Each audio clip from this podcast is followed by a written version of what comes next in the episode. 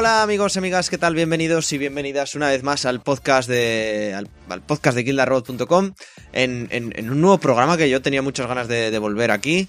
Programa número 61, programa de, de, la vuelta al cole, en el que, pues bueno, pues después de un paroncillo veraniego, después de comentar Suicide Squad, pues, pues hemos decidido volver. Como siempre, el burro primero, el, el, el, que maneja los hilos de la nave, Guillermo Rico aquí hablándoos a todos y pues como siempre a mi derecha virtual tengo a Sergi desde Colonia, ¿qué tal? Que, que bueno, la vuelta al cole, yo no sé cuándo vuelven la, los niños al cole en Zaragoza, pero vamos. Aquí muy tarde. Ya unos días, ya unos días, eh. Hasta después de Pilares aquí no, no se va al cole oficialmente, realmente. Eh, también tenemos por ahí a Alba, ¿qué tal Al? Hola, muy bien. Bueno, hoy un poco jodidilla, pero bien ya, ya, ya, en, ya en, en, tu sitio. Sí, ya en mi sitio, por fin, por fin eh, tenemos piso, macho. Nos hemos independizado definitivamente y, y hemos eh, solitos, sin padres. Aquí de orgía todo el día. No veas. Ya no sé ni dónde tengo las bragas. Claro que sí, salud a tope. Eso es lo que. Eso es lo importante, claro que sí. Y, y Claudia, ¿qué tal? A que a Claudia la tenemos un poco malita, me parece. Un poco, sí, un poco. Pero bueno, aquí estamos. Jugando, jugando masquerada. Mm, lo has visto, ¿eh? Hombre, claro que lo he visto. Creo que todo el mundo lo ha visto, yo también lo he visto, sí. Bueno, pero que, que juegues mientras grabo no es una, no es una novedad. No, no, no, pero en este programa no, pero en pero en, igual en el siguiente ya nos, nos, nos comentas un poco qué tal el juego. Sí, why not? Tiro el guante, claro que sí. Y bueno, ya veréis, programa típico, vamos a tocar un montón de, cosas, un montón de paletes, aparte de, alguna noticia que otra, como siempre. Y, al, en el siguiente programa, en el 60, iba a decir 72, pero no, en el 62 ya volveremos al cauce habitual de, nuestras cuatro secciones. De todas maneras, eh, sabéis dónde nos podéis seguir, lo podéis hacer, os podéis suscribir al podcast, redes sociales, etcétera. No os aburro más, subimos música y ahora, y ahora empezamos.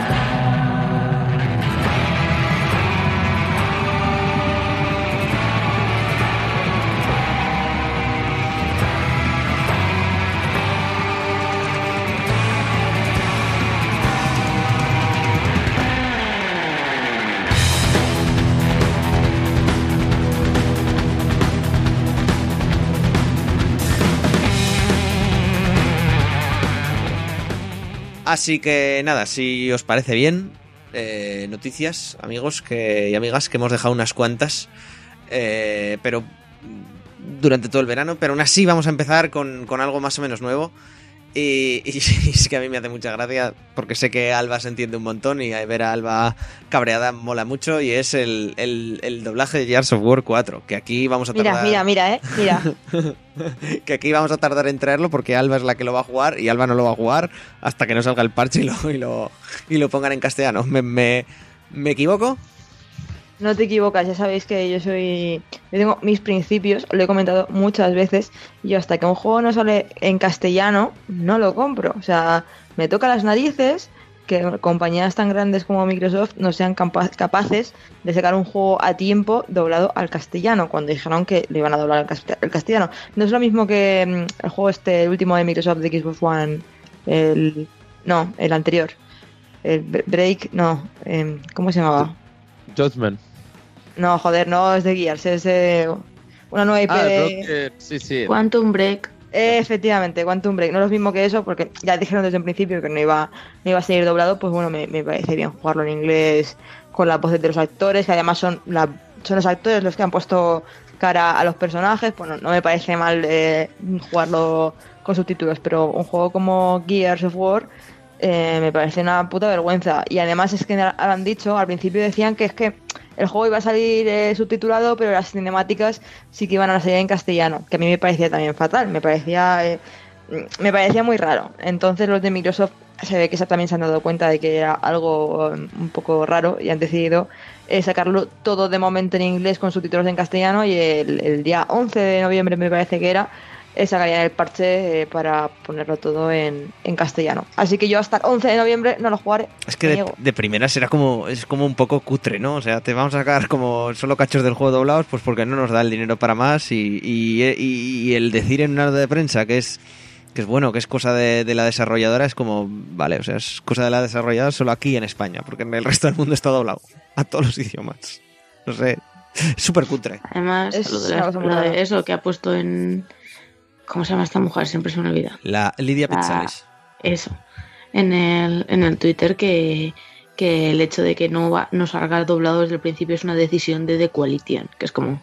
¿Qué? Yo, yo no soy muy de meterme con los PRs porque ni me voy a meter en este caso con Lidia como en, como en otros podcasts que tienen bastante poca vergüenza de meterse con ellos porque tienen que capear un temporal jodidísimo, pero hostia, una excusita mejor, ¿no? Digo yo. Es que, va- es que no tiene mucho sentido. O sea, no, no me imagino ahí a, a la gente de, de Coalition sentados tras una mesa de no, no, no, no. Nosotros hemos hecho el juego en inglés y el juego tiene que salir en inglés. Y si no lo entienden, que se jodan. Pero solo en España, en todos los demás países que los doblen, pero en España no. No tiene mucho sentido, ¿no? Correcto. No sé, es una, es una decisión un tanto rara. Bueno, sabemos que Microsoft España no pasa por, por su mejor momento, eso está más que, más que claro y es un hecho más que, más, más que público. Pero, jope, nos, como consumidores, no Alba, y como jugadores da rabia de que, de que quizá, no, no sé, no, no, no, nos den es- no nos den ese plus, ¿no? Pues sí, da mucha rabia porque además ya sabéis que yo con Gears 4, o sea, yo soy súper mega fan. eh, por cierto, Jesús, soy súper mega fan Sí. de la saga Gears, tío. Me, me flipa esa, esa saga y tenía muchísimas ganas de jugar a Gears of War 4. Y el hecho de tener que esperar un mes, que sí, que puedo jugar en inglés, bla, bla, bla, bla, bla, bla, pero se trata de una cuestión de principios. O sea, eh, nos quejamos en la industria del videojuego que nos cuelan los, los DLCs, compramos DLCs, pero nos seguimos quejando. Nos quejamos de los micropagos, pagamos los micropagos, pero seguimos quejando. Pues yo ya por esto no paso, tío. Yo paso de darle dinero a una compañía que perfectamente me podría haber sacado el juego en castellano y que me lo va a sacar dentro de un mes. Pues vale, cuando esté dentro de un mes, pagaré el dinero, pagaré 70 euros de buen gusto y te compraré el juego, pero de momento no. Y, y son esas pequeñas cositas, yo creo que, que pueden ser las que hagan cambiar la industria. Mientras sigamos pasando por el aro, en plan, no, pues a mí me da igual porque me tal, no sé qué, voy a pagar. Pues mm, a lo mejor el Gears 5 o el Gears X o otro juego de Microsoft directamente, pues ya ni se molesten en, en doblarlo. Pues, pues eh, no sé, mm, yo paso de, de darles dinero a un juego que para mí no está completo. Pues bueno, que también habrá que hablar eh, cuando, cuando, cuando lo toquemos por aquí de las especificaciones de, de ordenador y, de, y demás, porque últimamente, joder, Microsoft está haciendo el esfuerzo de... Me saldrá de sacar los juegos también en PC, con, con la que anunciaron en el E3, que ya lo hablamos del, del Windows 10... ¿Cómo, cómo no me sale ahora el nombre? Eh, mm, bueno, de esto que los juegos digitales tanto de Windows te sirven en Xbox One como en Windows 10. Y... Play Anywhere. Gracias, Claudia. Eh, Play Anywhere este. Y, y, joder, lo que sí que yo os lo digo, a mí me parece que en Microsoft tienen como a tres monetes con corbata, porque si no, no tendría gracia ninguna, eh, ajustando los juegos para ordenador, porque joder, que, que locuro nos piden, ¿eh? No, yo creo que sobre todo, bueno, más allá aparte de los requisitos y todo eso, están jugando, que antes lo veía por, por Twitter de un chico que conocemos, Rapso y todo eso, que preguntaba eso que le parecía, o sea, él quería buscar la versión de ordenador de Gears y le salía pues a los 70 pavos de precio de Xbox One, ¿sabes? Que como van juntas, pues ya no hay un precio para una y un precio para otra. O sea, es- todo está en el negocio. Correcto, además eh, traté de comprar Forza y aparte que no lo puedes comprar en páginas como que además nosotros tenemos enlace como Instant Gaming, que, que sé que Adri, que está ahora presente. Hola Adri, ¿qué tal? Muy buenas, ¿qué tal? Qué bien se te oye, qué voz más sexy, claro que sí. Gracias, guapo. Eh, que, que, que, bueno, compramos mucho y, y entra dentro de un marco de, de lo legal o alegal, más que nada, pero no tan ilegal como en g2a.com. Y, y en páginas así tampoco lo tienen, entonces claro, tienes que pasar por literalmente los 69.95 que cuesta que cuesta en ordenador, que hombre ya cuesta, porque joder, pa- pagar eso pues casi lo prefiero en formato físico, aunque me vuelvan a dar un código, ¿no? Cosas así. No sé, lo está- Sí, yo seguramente lo, lo compré en formato físico. Aunque lo compraré para PC, lo compraré en formato físico por el hecho de, de tenerlo físico, ya que me va a costar lo mismo físico que digital, pues, pues mira, pues por lo menos mm, tengo mi CD o tengo mi código y lo puedo lucir en la estantería. Correcto. Entonces, claro, es. No sé, son cositas que está haciendo Microsoft que, que claro, que, que joder, los juegos son cojonudos. Eso no, no lo niega nadie. Por Dios, Forza, ya os lo digo yo, que es el mejor juego de conducción del año, pero de lejísimos. Pero ostras, estas cositas, Microsoft, estas cositas. Que también Microsoft ha anunciado hoy que Gears of War sigue. Bueno, Gears of War no, su película sigue, sigue en desarrollo, sigue a fuego con ella. No sé si yo veo a Marcus Phoenix dándolo todo en la gran pantalla, ¿eh? No sé si me van a poner a es The que Rock no, como Marcus probablemente Phoenix. no sea. No, el caso es que probablemente no sea Marcus Phoenix. O sea, por lo que he podido leer yo, Universal tiene pensado hacer algo al estilo Resident Evil, ¿sabes? O sea, inspirado en Gears of War, pero no contando la historia de Gears of War. Madre mía, qué No sé si me seguís. ¿Qué quiere tío. hacer? Quiere hacer, más que una adaptación, una película inspirada en. No, quiero hacer una saga. Va a hacer Sí, una bueno, saga. quiere hacer algo que 400.000 funcione. Aunque sea mierda. Madre mía, qué, qué negativos estamos hoy, joder. Qué negativos estamos hoy. En serio lo digo. Pero no se hace ganas. ¿No te hace ganas a ti, Adri, una película de Gears of War dándolo todo, viendo a los locus morir? Mm, No, la verdad es que no. O sea, el- seguramente es- va a ser bastante mala y la verdad es que ahora con la modita que hay de sacar pelis de todo, ¿no? Eh, parece que todo el mundo se está subiendo al carro y no, no, no me llama la atención porque realmente sé que no es algo que me vaya a gustar demasiado. Jope, qué mal. Pues a mí, no sé, a mí tampoco... O sea, a mí sí, sí que me hace gracia, ¿por qué no? No, no, no sé, no me, no me despierta hype, es lo que siento. Hombre, a mí me hace menos gracia porque sigue adelante, de vez en cuando sale la noticia que sigue adelante la película, que la, se siguen haciendo guiones y tal, que hagan peli de Shadow the Colossus. Es del palo... mm, ¿Película de, de qué? ¿No? Es como pues lo otro, como una misioncilla contra los locus, pues algo pueden meter. No tan desastroso como Resident Evil, que por cierto ya tiene fecha, será en enero, la séptima y esperemos última película de, de la saga. Séptima, madre mía. Y no sé, Virgen Santa, Sí, como sí. han llegado hasta la séptima. Hombre, pues yo pagando fuerte he estado en las, en las seis anteriores, ¿eh? ya lo digo más de una vez. En Al- serio, eres, ya- eres lo peor. Yo he ido al, al estreno de las seis películas de Resident Evil. Al estreno, el día del estreno, ahí, ahí fuerte. Yo llegué hasta la tercera, que me parece es que cu- cuando van a Las Vegas, Al desierto, sí, sí. Y dije, yo no quiero más de esta mierda, tío, o sea, no, no puedo, no lo soporto. Bueno, no sé. Bueno, eh, pasando a cosas más interesantes, eh, Claudia, coméntanos tu, tu cruzada contra Bioware últimamente, por raro que parezca. No, no, no, no, a ver, tampoco lo exageremos. El problema que yo tengo ahora mismo con, con Bioware no es una cruzada, ni mucho menos, o sea, yo a Bioware lo llevo en el alma, ¿sabes? Es, directamente les he vendido mi alma como si fueran el diablo. Y mm, el problema que tengo últimamente con Bioware es que está, ha empezado en ese rollo, digamos, Ubisoft, ¿vale? Raro, de que está vendiendo todo tipo de cosas del juego antes de saber incluso algo consistente del juego en los últimos días ha anunciado no solo que ya puedes reservar el libro de arte de Mass Effect Andrómeda, ¿vale? el libro de arte de un juego del que solo hemos visto un vídeo y súper preparado para lo de eh, para lo del 4K de, de PlayStation. Y luego además al día siguiente cogieron y anunciaron que tanto Mass Effect como Dragon Age van a tener libros de adultos para colorear. Es como no, o sea, yo, yo simplemente, mira que yo me compro por inercia prácticamente todo lo que saca BioWare de cualquiera de sus franquicias, pero por favor, o sea, no, ahora mismo lo único que quiero es novedades sobre el juego, sobre todo porque además han dicho que ya sabemos que, o sea, el tráiler de historia y yo un poco la presentación grande va a ser el 7 de noviembre, ¿vale? De Mass Effect Andromeda, pero han dicho que iban a decir algo, más información previamente, y si esta era la, la información extra que iban a dar previamente al 7 de noviembre, yo estoy sufriendo por dentro. O sea, sufriendo por dentro, en plan de no, o sea, prefiero que no digan nada que me den esto. No es una cruzada, es desazón.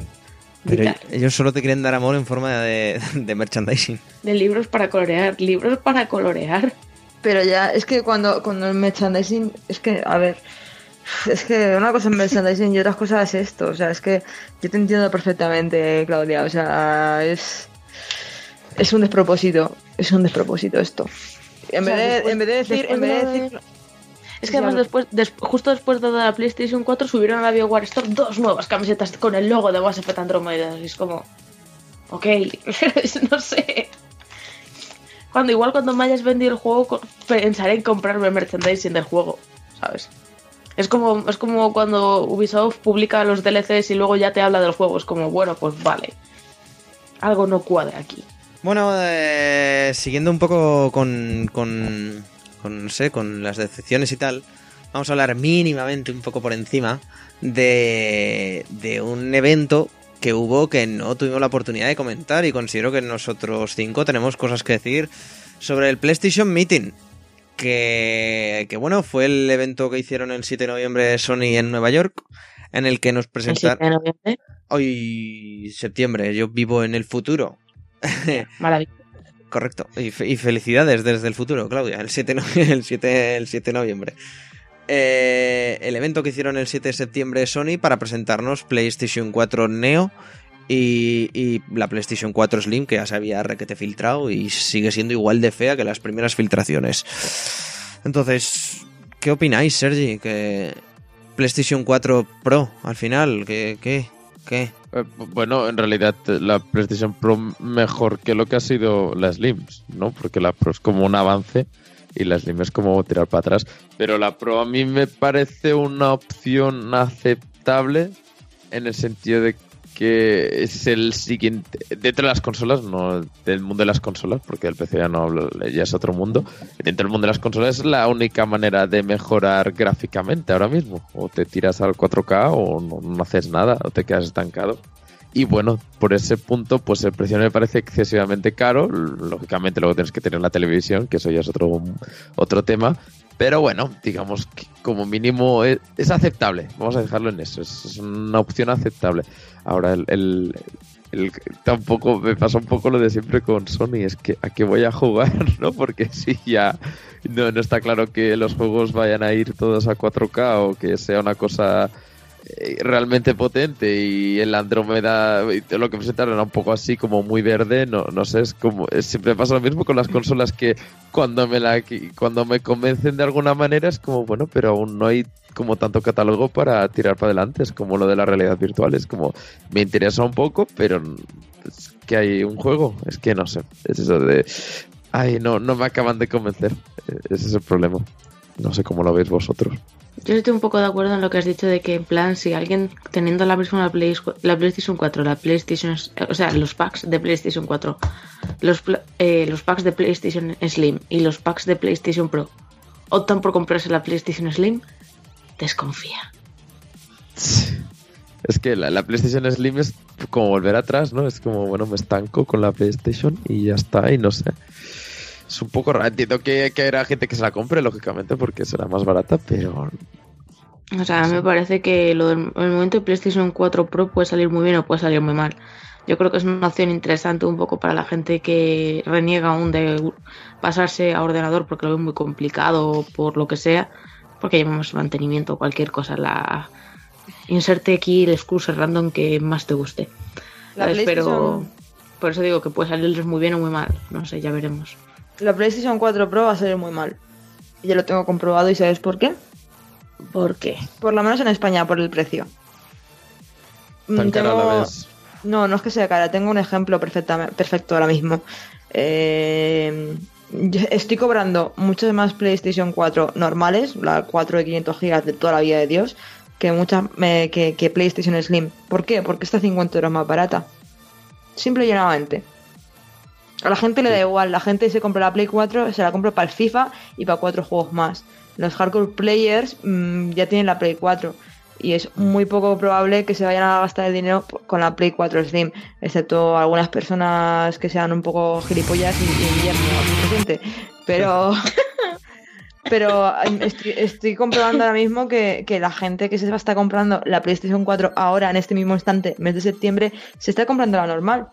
Porque es más barata, simple y llanamente, ¿sabes? Entonces, mm, me parece a mí que les va a salir el tiro por la culata. A no ser que dejen de fabricar la PlayStation 4 y no den a los usuarios otra opción más, mm, les va a salir el tiro por la culata. Sí, ahora mismo, Pero- eh, antes de, de- de que siga Sergi y diga algo Adri y tal, sí que es verdad que ya ha anunciado Sony, tanto, bueno, en países asiáticos ya es definitivo, bueno, en todo el mundo ya es definitivo, pero en países asiáticos empezó a, empezó a pasar en julio, ya han dejado de fabricar y distribuir la, la PlayStation 4 que tenemos todos, y ahora la PlayStation 4 a secas va a ser la Slim que eh, la Slim, aparte de ser un poquito más pequeña, que sí que es la verdad, y un muchito más fea, eh, pierde eh, lo que viene siendo el puerto óptico para conectar temas ópticos, ahora solo se, de sonido básicamente, ahora solo se puede conectar por HDMI porque según Sony ya no se usa el puerto óptico, se ve que allí ninguno... Eso, eso es una chorrada como una casa, vamos. Sí, no- ahorrar costes supongo. O sea, que o sea, te quiero decir, yo he tenido siempre la- las consolas enchufadas al home cinema de la habitación y ahora qué pasa si me compro una PS4 Pro,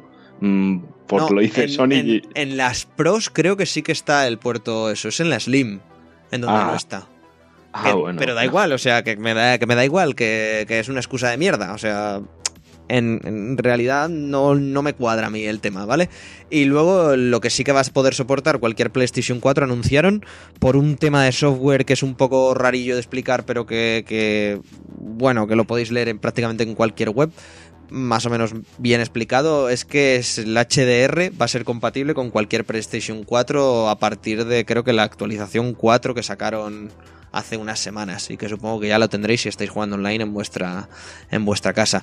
Y de momento la, Play- la que no está funcionando desde que me fui de game, que fue hace un par de semanas, es la PlayStation 4 Slim. No está funcionando pero nada, pero sin embargo hay bastantes reservas de la PlayStation Pro porque además muchas cadenas tanto de nuestro país como de otros eh, sí que van a optar por hacer el típico cambio de pues si nos trae la PS4 te dejamos la Pro a Claro, 200 claro, pavos claro. que eso Sony lo autoriza. Microsoft, por ejemplo, no lo está autorizando con la Slim, pero sí que hemos visto muchos casos de Sony, financiaciones y demás que les ha ido muy bien y sí que se prevé. Eh, y se prevé y es lo que va a pasar que a partir de navidades o posterior de navidades sí que va a pasar en la Pro de todas maneras antes de que sigáis vosotros yo estoy totalmente en contra de la Pro me parece una mierda y me parece una excusa de basura el que tampoco incluya un, un reproductor de Blu-ray en 4K y no lo entiendo. Y yo no entiendo la PlayStation Pro y me parece... Igual la acabo cayendo, ¿eh? igual que con la Scorpio, o sea, ya os lo digo. Pero me parecen lo peor. Una mierda. Y que sientan un precedente como funcionen, cualquiera de las dos, feo no lo siguiente. De en vez de cambiarnos la consola cada cuatro años, cambiárnoslo cada dos. Y, y no sé. Y mal. Feo. Todo. Ti- ti- ti- Tiene pinta todo de muy feo. Y ya y ya estás ya dentro del PC Gaming a tope, ¿eh? Yo- no es PC gaming, pero joder, es que para, para cambiarme, coño, es que para me voy al PC para, yo qué sé, para jugar mejor y tal, y ahora resulta que voy a poder jugar más o menos, como quien dice, bien en las plays, pero pagando cada dos años. No, no sé, no, no, no estoy, Adrián, no, no estoy en ningún lado. Yo solo quiero odio por el odio y que dejen de hacer basura. Coño. Y aparte que la, que la PlayStation 4 Pro, lo siento, pero es como muy fea. O sea, esta generación no hay, una, no hay una consola bonita. O sea, ¿de verdad tanto cuesta hacer una consola bonita? O sea, todas, todas de base son feas. A mí me parecen La, todas... Madre, la chaval, Xbox ¿qué te Slim es súper bonita. No, no, a mí me parecen todas muy... Todas, literalmente, muy feas. Pero joder, es que está lo de ser muy feo y luego está la PlayStation 4 Pro. Joder, es que es, es, Bien. hor- es horrible. Es horrible. Ya está. Hostia, Ya está, hostia está. puta. Mira, yo, yo solo espero que no te esté escuchando PS4 Pro, porque si no... Es que de verdad, con lo bien que iban, pero, pero qué manera de cagarla, tío. Es que Ya no- está, Guille, ya, ya. no. ya se- seguid vosotros, Respira, seguid respira. vosotros. Sí. No sé, yo, yo creo que ya hemos hablado mucho de, de los temas porque al final todos los rumores se han, se han- se han vuelto oficiales, no ha habido ninguna sorpresa. A lo mejor un poquito el precio, que a lo mejor de 50 euros menos de lo esperable.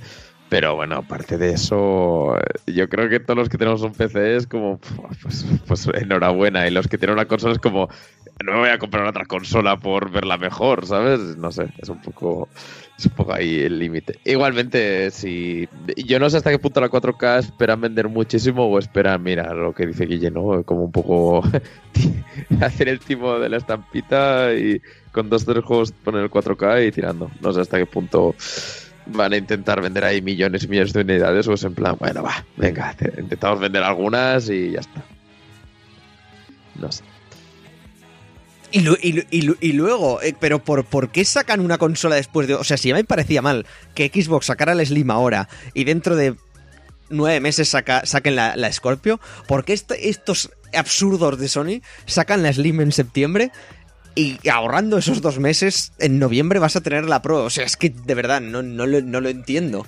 Es que Guillermo, ¿qué te pasa? ¿Qué te está pasando hoy? O sea, yo ya te he visto así, colega. no entiendo O nada. sea, y, y- y- y no sé, no, ya nadie lo entiende, Guille, nadie lo, entre- lo entiende. Ya sabes lo que opino yo al respecto, o sea, pero tío, o sea, relájate un poco, que te va a dar un infarto. Coño, es que ni siquiera es 4K real. Es que, oh, es que está todo, sé, es que que está todo sé. tan mal. Todo tan Ya. mal. Ay. Me- mejor no hablamos de que si quieres jugarlo en mejor calidad tienes que pagar como una especie de parche de DLC, ¿no? En los juegos que ya tienes. Eh, eso al final lo desmintieron. Eso fue lo, lo único que ha desmentido Sony del palo. Ya. No, dijeron algunos, algunos sí, otros no. Pero no lo desmintieron. Joder, ya, llega, ya, ya cruzaremos ese puente y ya me cagaré todo lo que me tenga que cagar cuando crucemos ese puente. Pero yo no lo entiendo. Yo no sé tú, Adri, pero es que yo, yo estoy que no. Yo no sé el panorama este que nos llega, pero. Yo tampoco lo entiendo. A mí la verdad es que me parece capitalismo absurdo y ya está, o sea, sin, sin razón. Y realmente mm, yo creo que es que eso ha sido mm, fallo del equipo que tengan allí en Microsoft y en Sony en el sentido de, no sé, o sea, yo creo que tiene que haber gente que sea experta en marketing, en ventas y, no sé, tengan sus estrategias con esto de los lanzamientos, las fechas, ¿no? ¿Qué fechas son fuertes, qué épocas son más flojas? Y, yo creo que como los meros mortales no podemos entender por qué sale la, la Slim y, seguidamente la Pro, eh, la única cosa que me queda por pensar es que ellos tendrán de verdad una lógica interna que no la quieren revelar o lo que sea y por lo que a ellos les conviene sacar esto ahora. Pero es que si, si nos ceñimos a los hechos como tal, eh, eh, ningún puto sentido, ninguno. ¿Por- ¿Por qué ibas a hacer eso? ¿Para ver si cae algún tontillo y te va y te compra las consolas que no sé? Es que no sé. No sabría decir, sinceramente. No sé. Saben más que nosotros y nos están follando la puta mente, ¿eh? Es lo, lo que quiero creer yo. No, no sé. Tal cual. En fin, eh, aparte de la PlayStation Meeting, en donde por cierto fue muy aburrida, muy muy aburrida. Todo el rato pff, verborrea y verborrea y verborrea, y HDR y 4K y PSVR, uy, qué feo. Todo. Eh, tuvimos la Tokyo Game Show y a la que pudieron ir Mark y Sarai, que supongo que eh, algún día de estos nos comentarán cuando, cuando puedan. Y, y otra feria que también fuiste tú, eh, Sergi, que ahora no me está saliendo el nombre, eh, tú y Gabri, a la, La Gamescom, a la Gamescom. Gamescom, allí al lado Sí, de tu sí, casa. sí. O sea, creo que hablé más, más con Gabriel en la Gamescom que en los últimos podcasts que hemos grabado, que el pobre Adri está desaparecido en combate. Eh, no, bueno, la Gamescom es como ya para mí es bajar, bueno, tres estaciones de tren y ya estoy ahí, es un momento y, y para mí está muy bien, me acerco, veo cosas muy grandes, ¿no? Veo una, una cosa muy grande, pero este año ha sido un poco, bueno, se ha quedado un poco ahí, ahí porque como Sony ha presentado las cosas en su propia conferencia y, y Microsoft pasó del tema también, porque seguramente no tenía nada que presentar, pues ha quedado el tema, la Gamescom se queda un poco para para EA que se montó un tinglado bastante guapo y Blizzard que como siempre siempre hace cosas bastante chulas. Pero en términos generales se queda ahí. No no no, no aportó mucho más aparte de la realidad virtual que ya mm, cada vez está eh, que se va expandiendo más y más. En, en términos generales no, no hubo nada que dijera wow menos mal que fue la Gamescom todo bastante tranquilo y bastante normalito. Dentro de la, de la inmensidad de la, que es de la magnitud, ¿no? Que tiene, que tiene el tema. Sí, sí, pero digamos que el año pasado como mínimo fue bastante más interesante. Este año se quedó un poco ahí, ahí. Al menos jugaste antes que nosotros al mapa nuevo de, de Overwatch. Sí, en eso quedó. tampoco hice mucho más. sí. Probamos el, el Batman, el Batman de realidad virtual y tampoco... eh, Bueno, estuvo chulo, pero no, no sabemos hasta qué punto esto te va a vender una realidad virtual. pero bueno. Que, Dime, que, dime. que, por cierto, eh, Adri, mm, puede que esta sea la primera y la última vez que lo comentemos aquí en el podcast, al menos por mi parte, ¿eh? Si tú quieres, eres libre y es tu podcast. Pero Konami presentó un juego en la Gamescom que yo no sé, que yo no sé tú, pero un tal Metal Gear Survive que Metal Gear Survive, bueno, mira, eh, sí, la primera y la última vez porque es que además mm, me quiero controlar un poco, ¿no? Porque si me, me va a volver muy loco. Eh, es, es alucinante, es alucinante, es descarado, tío. O sea, no se han molestado ni un poco, ni un poquito en maquillar un- el plagio absoluto, ¿no? O sea, te quiero decir, coges el Phantom Pain, lo reciclas a lo bestia, o sea, todo, tío, hasta escenarios. O sea, Afganistán es igual. Supongo que habréis visto a esas alturas los, los vídeos de comparativa, ¿no? Entre el, Phantom Pain con las localizaciones y el, el tráiler del Survive. Son exactamente las mismas. Es coger el, el Phantom Pain, cambiarle el argumento y ya está. Juego nuevo, venga. Es ridículo. Eh, todo, mismos modelos, mismos menús, eh, mismos escenarios. Es, es, pues eso, lo que estaba claro que iba a pasar, pues ya hecho realidad. Y ni siquiera han tenido la decencia de esperarse un poco. Es que es ya, toma en tu puta cara. Así que, en fin. eh, no sé qué pasará, sinceramente. Yo, yo espero que espero que la gente tenga un poco de sentido común y no nadie compre esa mierda. Excepto aquel pobre incauto que no esté muy enterado del tema y diga, anda, un Metal Gear, pues me lo compro. Pero vamos, por lo demás, boicot absoluto, porque es que, es que Que, que la gente de Konami España no tiene la culpa. O sea, pero hostias, eh, yo me levanto ese día y veo el móvil como petado de mensajes. Había en el grupo de KTR como ciento y pico mensajes. Y lo primero que leo, madre mía, cuando Guille vea esto. Y digo, ¿qué ha pasado? Y digo, algo, leo algo de Metal Gear y digo, bueno, ya la han liado. Abro el correo este de, que tenemos aquí de, de prensa y leo en la nota de prensa. Sí, porque al final de Ground Zero se abre un agujero de gusano y dije, y paré de leer, dije, bueno, pues ya está, ya, ya, ya se les ha ido la pinza del todo y pa'lante. Ni siquiera he visto el tráiler, ¿eh? O sea, yo, yo es que ya paso. Y, y leí también lo de zombies de cristal y dije, ya fuera. no, no has visto nada más, a- o sea, aparte de lo que es la teoría. Yo, yo me niego, yo, pa- Nada, yo, bueno, yo pues paso. de verdad, te invito, aunque sea por puro hate, te invito a que, a que te pongas el, el tráiler comparativo, ¿vale? Y veas, o sea, lo descarado que es, que es que es una. es de sinvergüenzas, tío, es un canteo. Por favor, míratelo, aunque sea para, para verlo. ¿Para quemar con hijos de Sí, sí, puta? Pues bueno, eh, cosas que se están quemando también, que ha sido otra de las noticias de verano, que además acaba de salir un mod para, para Grand Theft Auto 5, son los, son los Galaxy eh, Note 7, el móvil que presentó, y aparte es un pepino de móvil, la verdad. Eh, presentó Samsung a finales de agosto y se empezó a vender en todo el mundo, pues resulta que amigos eh, explotan.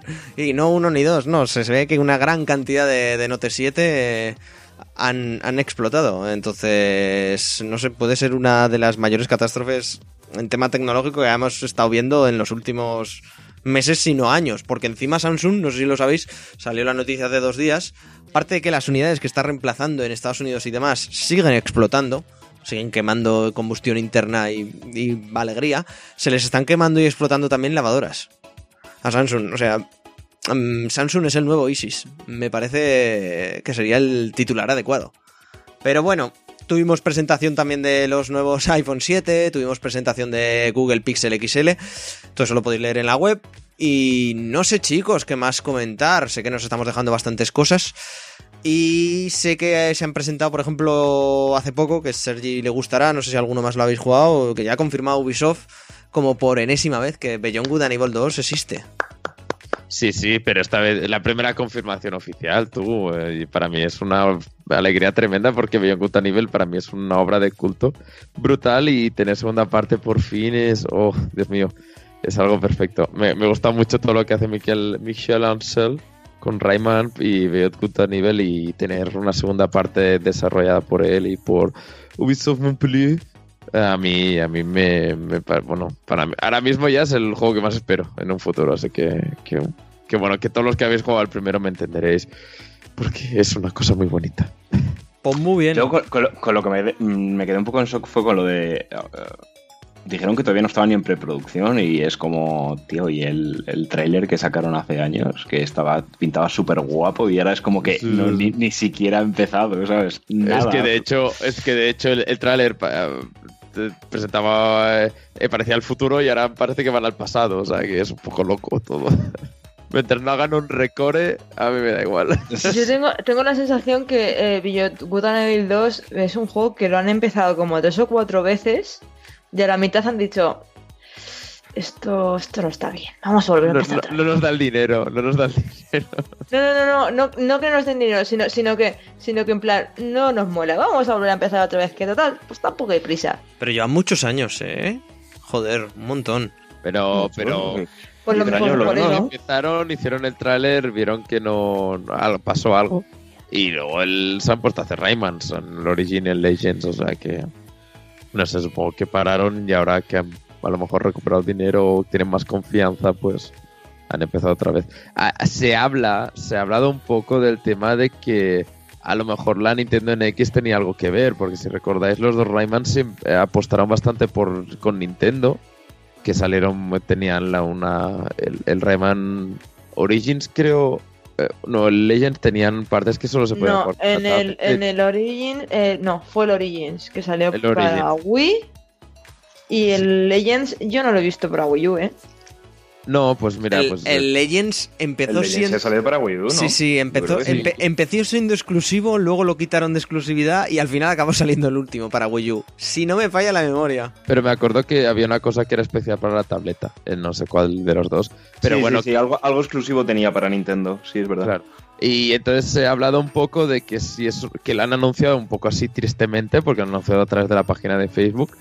Y, se habla que a lo mejor era como algo que se va a presentar con la Nintendo NX y como se ha ido retrasando también, pues al final han dicho, bueno, pues lo anunciamos aquí, ¿no? Que también es algo bastante típico, ¿eh? Si os fijáis en el E3, de eso de que cuando vas a presentar un juego que no es exclusivo para una consola, o bueno, que la van a presentar en una, en una conferencia en concreto, la anuncias dos semanas antes para que la gente no piense que es solo para una consola y ya está.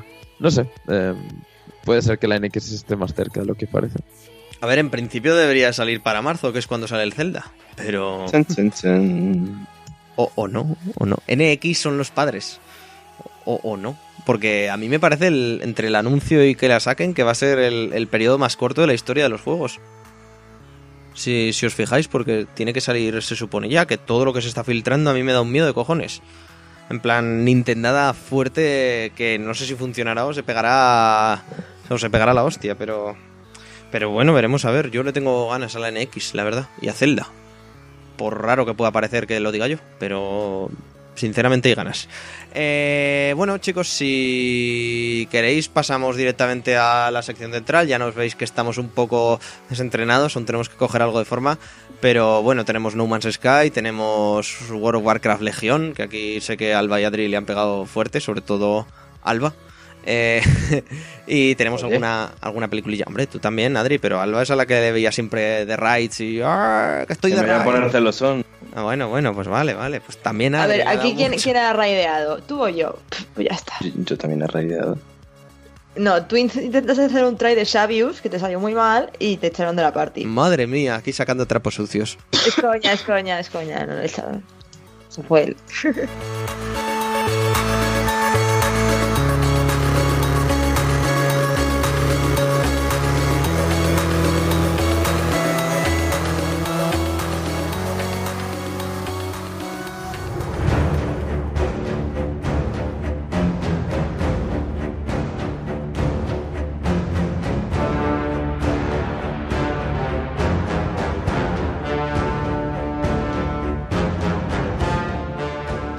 Pues eso, chicos, eh, en esta vorágine de temas random que no hemos tocado en verano y que nos tocan entre el programa 61 y 62, que el 62, por cierto, lo vamos a centrar más en series, porque, Alba, tenemos ahí Stranger Things, tenemos ahí Bojack Horseman, eso hay que, eso hay que hablar de Bojack. Ya ves. Y ya tan, ves. y tan. Qué buena la tercera temporada, ¿eh? En fin, spoilers del próximo podcast. Eh, hemos dicho, hostia, y si antes de WoW Legión empleamos 5 minutos en o poner muy bien o poner muy mal la película de Warcraft, y decimos, bueno, pues ¿por qué no? Así que, peli de Warcraft, antes de WoW Legión, que, ¿qué? Bien, mal, regular. Yo voy a decir que, que entretiene, ya está. Y ya, hasta aquí mi alegato. ¿Tú, Cla- ¿Tú Claudia? ¿O tú, Adri? Estamos hablando de la peli de Warcraft. Correcto. Sí, sí, que hablen, prefiero Yo que hablen odio. los que no la han visto. Vale, indiferencia, odio, ¿algo más? No, diferencia me- por aquí no- también, no ¿eh? me- a mí no me gustó nada.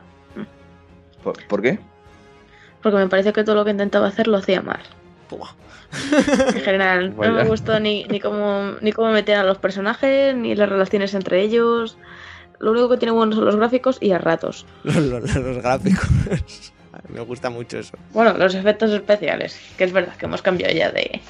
Em, bueno, yo decir que creo que hasta ahora no ha salido ninguna adaptación al cine de videojuegos que sea buena, ninguna. Y esta está incluida. Pero eh, sí que es verdad que como producto fanservice, pues te toca un poco la fibra. Eh, si la tuviera que analizar como película aislada, digamos, eh, sí. es una película mala, es toda la acción va súper atropellada. eh, los personajes, fíjate, con lo que mola en los libros y los juegos y demás, me parece que son bastante planos en la peli. Eh, quizás también me decepcionó un poco porque yo siempre, digamos, mi imagen mental de los personajes ha sido muy diferente a como los he visto luego eh, personificados, ¿no? Y, siempre me ha dejado un poco. un poco. down, ¿no? Entonces, eh, bueno, pues más allá de lo que es el, fenómeno fan, ¿no? Y el decir, oye, cómo mola, ¿no? Estás viendo Warcraft, oye, conozco a este tío, conozco a este tío, conozco a este tío, sé lo que va a pasar. Pues más allá de eso, ¿no? Pues da un poco de raya porque sí que es verdad que sabes lo que va a pasar, pero cómo lo ejecutan, pues no, no, no es de tu agrado. Entonces, bueno, pues eh, Warcraft yo diría que, que sí, que me gustó, pero más que nada por ser fan de Warcraft. Yo creo que, que en definitiva es una película para fans. Y ya está. ¿Y tú, Alba, qué, qué, qué- opinión? Eh, opino lo mismo que tú, Adri, básicamente. O sea, la película en sí puede ser bastante mala, entretenida. La gente que no le interese el lore de World of Warcraft puede llegar a ser entretenida. Simplemente, pues, es muy bonita de ver. El CGI está muy logrado y es, es bonita de ver. Tiene unos magníficos efectos especiales y la fotografía tampoco me pareció que fuera tan mala. Pero a nivel narrativo es cierto. A ver, estamos hablando de, de una saga de videojuegos que cuenta con una incalculable e innumerable saga de novelas detrás, eh, cómics, muchísimo, eh, muchísimo contenido gráfico. O sea, mm, no solamente están los juegos, o sea, tienes un montón de novelas, un montón de cómics, un montón de arte gráfico, un montón de cosas que te explican con muchísima más profundidad, pues mm, desde el principio hasta actual, eh, actualmente como está World of Warcraft. Entonces han intentado meter muchísimo contenido, muchísimo contenido narrativo en dos horas de película y no les ha salido bien. No les ha salido bien porque es lo que dice Adri, es, es, es una película muy atropellada, o sea, tiene un ritmo muy malo, pero claro, es que es fanservice total, o sea, es, es meterte y decir, hostia, mira al padre de Thrall, eh, mira a Lothar, eh, mira a Khadgar, eh, es, es, es una pasada ver a los personajes con los que has estado, has estado hablando de ellos, porque actualmente en World of Warcraft toda esa peña pues ya no está, han pasado muchísimos años y estamos hablando no del inicio de, de Warcraft, sino eh, cuando los orcos se enfrentan a los humanos, muy a su manera, porque también la línea argumental que han usado es la que está a partir de Warlords of Draenor, es como un universo paralelo, por así decirlo, es que es, una, es un, es movimiento que flipas, tío, es que es un movimiento que flipas explicar todo esto. Y, y bueno, y aparte ya también por hacer hincapié en lo que dice Alba, ¿no? O sea, para que os hagáis una idea, lo- los que no sois así fans de Warcraft y eso, eh, el argumento de la peli es el argumento del primer Warcraft metido en, en dos horas. Entonces, ¿qué pasa? Que tú te juegas Warcraft 1 y normalmente la campaña de un juego de estrategia, ¿cuánto puede durar? De 10 a 15 horas, pongamos. Por ejemplo, sí. Por ejemplo, pues intenta comprimir 10 a 15 horas en dos. Pues queda algo que, que es que es que es que aparte de que el espectador que no conoce Warcraft no se entera de una mierda, en ¿quién es este? ¿Quién es este? ¿Quién es este? ¿Por qué está haciendo esto? ¿Por qué? Mm, Queda todo tan tan tan atropellado, tan vomitado que es que mm, no sé, pierde mucho arte, mucho arte y ah, Y aparte de eso, que es que no es que estemos hablando de que eh, es el primer Warcraft, es que es el primer Warcraft basado en un Gul'dan de Warlords of Draenor que, ¿sabes? O sea, es que han hecho ahí un... han intentado coger eh, Warlords of Draenor que usan una línea temporal diferente, o sea, como un universo paralelo, eh, para atraer al espectador, para que la gente que está jugando actualmente a World of Warcraft pues no se perdiera demasiado con la película. Entonces, eh, y luego lo peor de todo es que han cogido Warcraft y han conseguido, o sea, la película han cogido Warcraft, la película, el origen, y, y han cogido Legión y han seguido por la línea argumental de la película. O sea, eh, es que, es que la gente que no juega a, a World of Warcraft y que no se conoce la historia de Warcraft, es que es un pifostio de que te, es que es un pifostio que te cagas, es que no, no os hacéis una idea, Es que, ¿sabes? mira, para, explicado para mortales, ¿vale? Para que ya no solamente se entere la gente que conozca Warcraft, sino que os enteréis vosotros. Eh, en el juego, en el MMO, hay un momento que Blizzard decide eh, hacer un ¿qué pasaría si? No, hacen como un, viejo, un viaje en el tiempo y cambian el pasado, con lo cual afecta a la línea presente. es, digamos, eh, qué pasaría si volviésemos al pasado para matar a Hitler y la película se desarrollase siguiendo esa línea de hemos matado a Hitler eh, en el momento de nacer no habiendo hecho todo el rollo de la Segunda Guerra Mundial. Te iba a decir, porque Adri. No, no, Hitler está muerto. Sí, sí, sí, o sea. no, tío, Hitler está vivo. Eh, Eres tú, oh, Claro, claro, esto es como lo de Elvis, ¿sabes? No, pero que eso es a lo que me refiero, o sea, es como si pusiesen un caso de, qué pasaría si se hubiese matado a Hitler al nacer y, se siguiese toda esa línea argumental. Entonces, también es que hay que especificar eso, que mezclan las dos. Sergi podría jugar bien al Wolfenstein. por ejemplo. En fin, que, eso, que un follón de cojones, por lo que estoy viendo loco el tema este. Sí, o sea, digamos, era, era complicado, ¿vale? Era también, era un reto tremendo y yo creo que no, no han podido con él. Se, tendrían, se tendrían que haber ceñido a Warcraft, al primer Warcraft que hubo, ceñirse a eso específico y olvidarse de Warlords of Draenor, olvidarse de líneas argumentales y olvidarse de, del Fel, porque encima lo llaman Fel, tío, que es, eh, la magia que hablan de la película, la, la magia Fel de toda la puta vida de Dios en España ha sido la magia Bill, Bill, Bill, V-I-L. La magia verde es esa magia Bill. Pues aquí han decidido llamarla Fel, porque sí, porque les ha salido del toto. Y eso es algo que me cabreó muchísimo. Y bueno, y se han, Mm, y luego también como fans de Warcraft se han inventado un mogollón de cosas, o sea, eh, tonterías que dices, bueno, ¿y esto por qué? O sea, ya no es que no se hayan ceñido a una cosa, sino que la hayan mezclado con otra, que es que encima lo han hecho mal. Es que encima se han inventado un mogollón de cosas que no tienen ningún sentido.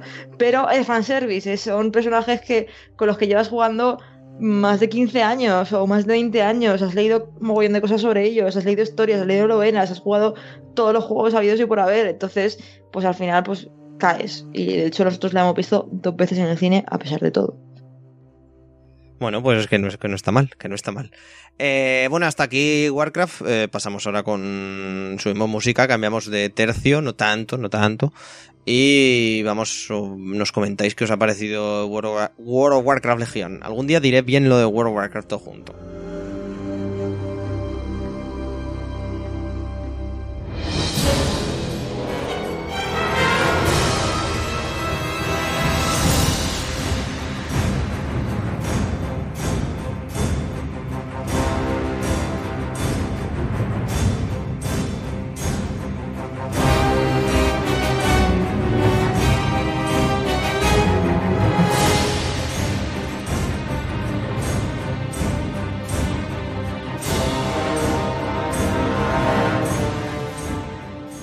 Bueno, World of Warcraft Legion, me quedo aquí con, Alba y con Adri.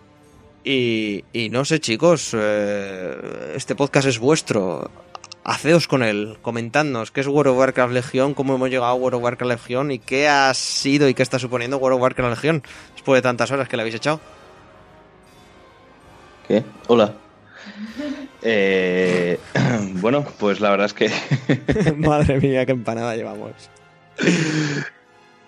Eh, no, porque creía que iba a hablar Alba y me he quedado un poco en shock. Eh, pues la verdad es que, bueno, Legion a mí hasta la fecha me está gustando bastante.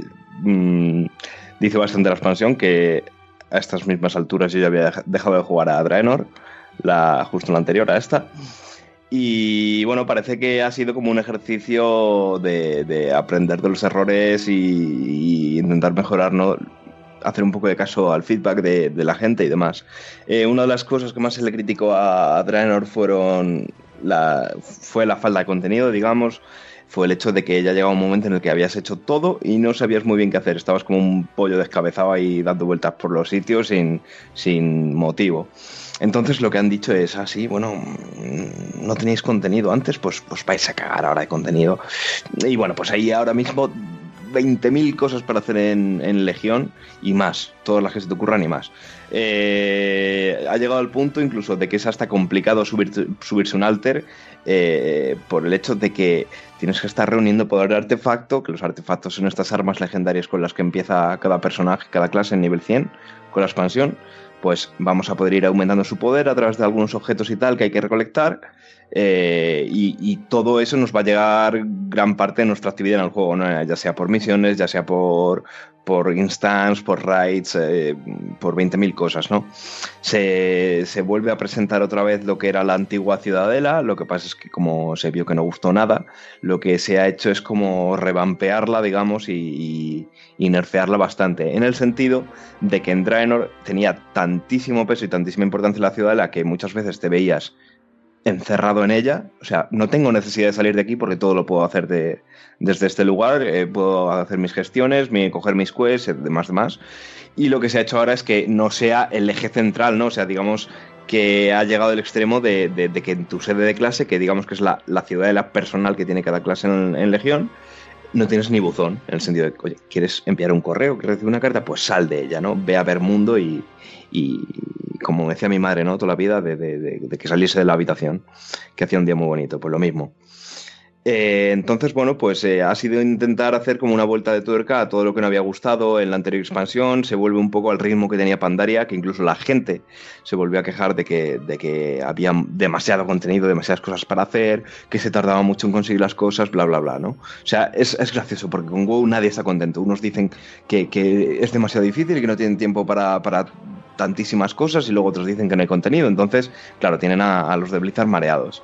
Yo siempre he abogado por contenido al máximo y por porque sea un juego absorbente y, que requiera de estar metido dentro. Y bueno, en, en, ese sentido, de momento Draenor, que ya lleva algo más de un mes de vida, pues está cumpliendo bien. Eh, ha sacado una raid, eh, se avecina ya el parche 7.1. Y en fin, bueno, ya me da la sensación de que estoy hablando mucho y, y me gustaría dar paso a Alba, pero en, en, general y hasta ahora yo estoy contento. Me parece una muy buena expansión. Respira, cariño. Respira. Muy bien. Eh, yo también estoy muy contenta. Bueno, ya lo, pueden demostrar mis muchas horas que me meto al día a, simplemente a, a hacer misiones de mundo. Eh, ¿Has comentado el tema de las misiones de mundo? Eh, en todas las, las, expansiones que metían, eh, para crear más contenido, meten X facciones eh, que en cada mapa pues predomina uno, pues por ejemplo este, en, este, en esta expansión están los Monte Alto, están los Tejesueños, los Falsar, eh, son, por así decirlo, los habitantes que viven en cada mapa.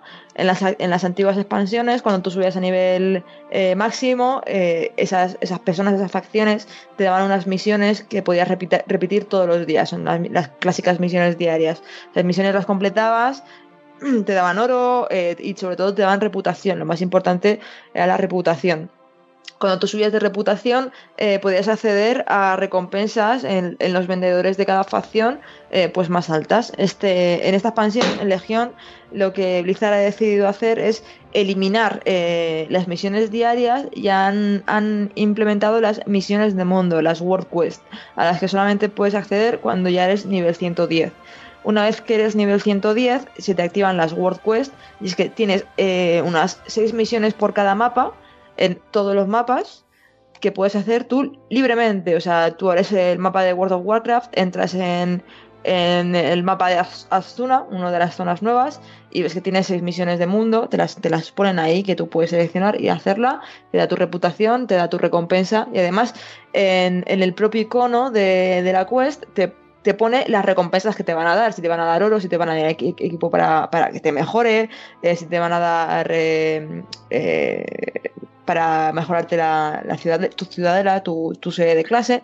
Entonces, todos los días tú entras y cada día hay, un, hay una facción especial, por así decirlo. Pues hoy he entrado y estaban los caídos de la noche. Si haces cuatro misiones con los caídos de la noche, aparte de hacerte, aparte de darte la reputación que te da normalmente y el botín que te da normalmente, también te dan un cofre con más botín y más reputación. Entonces es una forma de, vale, mmm, tengo todas las misiones para hacer, si quiero hacerlos todas, o voy a hacer solamente hoy, que no tengo mucho tiempo, las cuatro que me manda el juego para eh, mejorarme, mejorar mi reputación o para conseguir el botín eh, aparte que ofrece.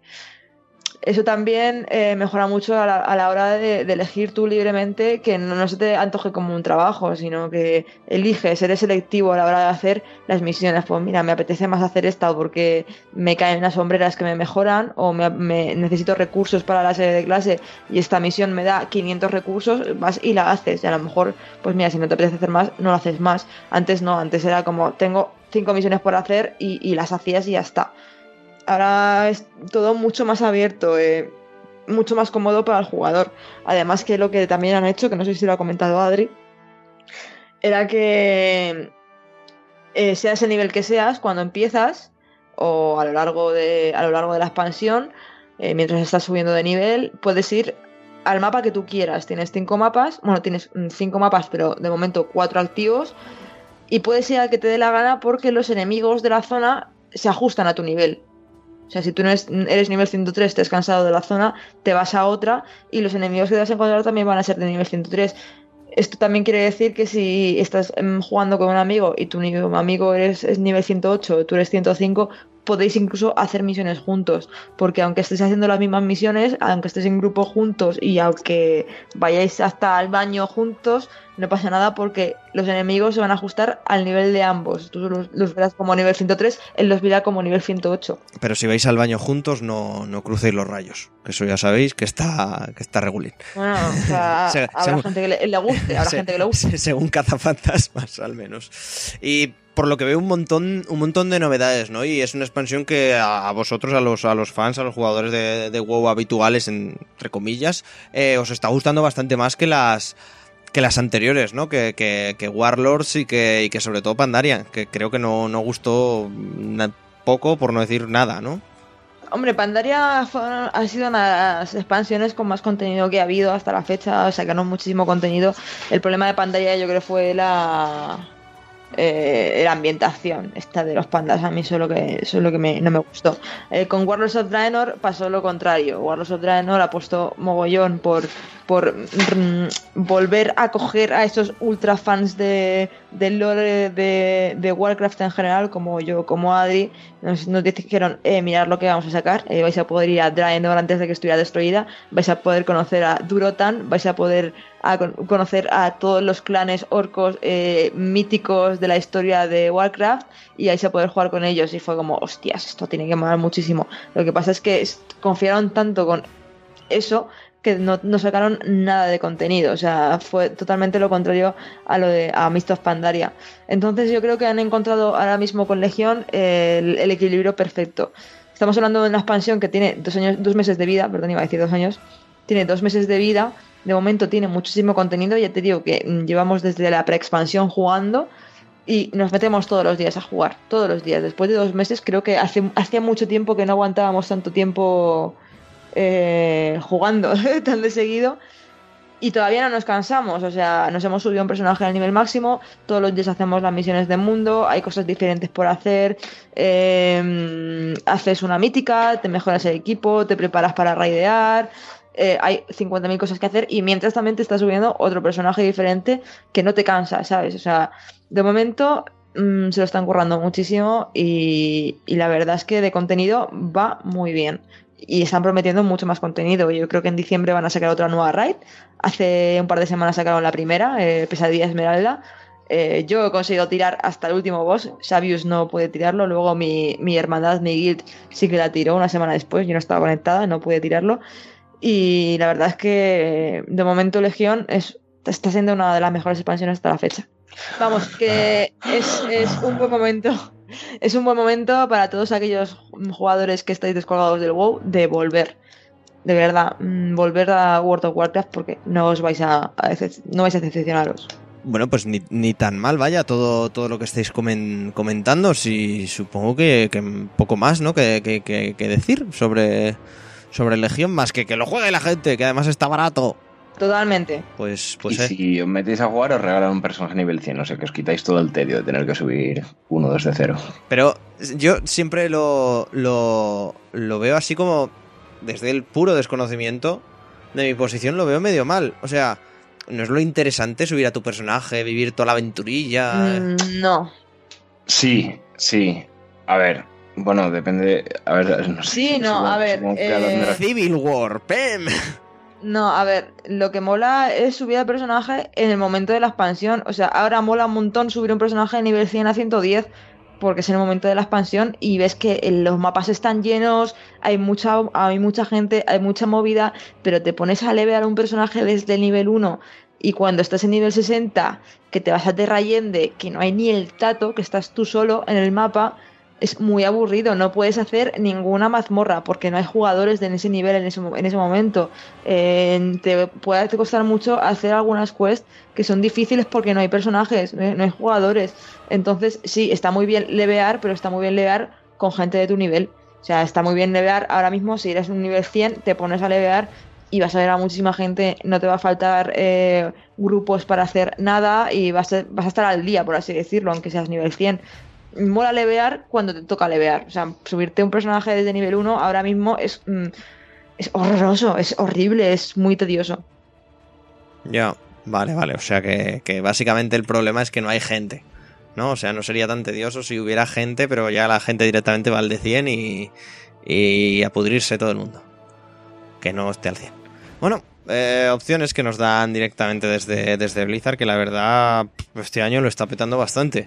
Porque Overwatch ya lo, ya lo hablamos, que, que ha salido muy bien, estamos súper contentos eh, con, al menos yo, no sé, no sé tú, Adri, Sergi sé que también, con todo el tema de, me saldrá de las, te iba a decir de los partidos oficiales, pero bueno, de las clasificatorias, las han mejorado con ahora con la segunda temporada, en Heroes van bien, Legión les ha salido de puta madre, así que podemos decir que, entre comillas, es el año de, de Blizzard, que oye, que ni tan, ni tan mal. Yo con Overwatch estoy muy quemado. Hace que no abro el juego ya bastante. Vaya, hombre, vaya. Joder, si no sé, no digo nada. No, hombre, se tiene un matchmaking, tío, muy loco. Sí, no, pero eh, lo están arreglando, ¿eh? En este, en este nuevo parche, lo- más o menos lo han, lo han, lo han Yo, apañado vamos. Yo eso espero. En cuanto haya un matchmaking lógico, yo vuelvo a entrar a jugar. Pero lo que no me parece normal es ser yo nivel 30, tío, que me esté poniendo con gente con dos estrellas y con tres estrellas. Es que, vamos, compararás mis 20 horas de juego con las 300 que lleva una persona así. Claro que sí, hombre, totalmente equitativas, tío. Hay que... No sé, hay que... Eso, yo qué sé. Sí, sí, yo si, si lo arreglan vuelvo dentro, pero cuando vi que era sistemático en cada partida, paliza, paliza, paliza, por gente que es que es mucho mejor que yo, porque ha jugado más, es que simple y llanamente, tío, cuando aprendan a emparejar, yo otra vez le doy la bienvenida. Perfecto. Bueno, pues mm, nos quedamos todos con con vuestra recomendación a fueguísimo de, de WoW Legión y con este análisis tan técnico y tan guay que me cago en la leche. Os habéis currado aquí los dos.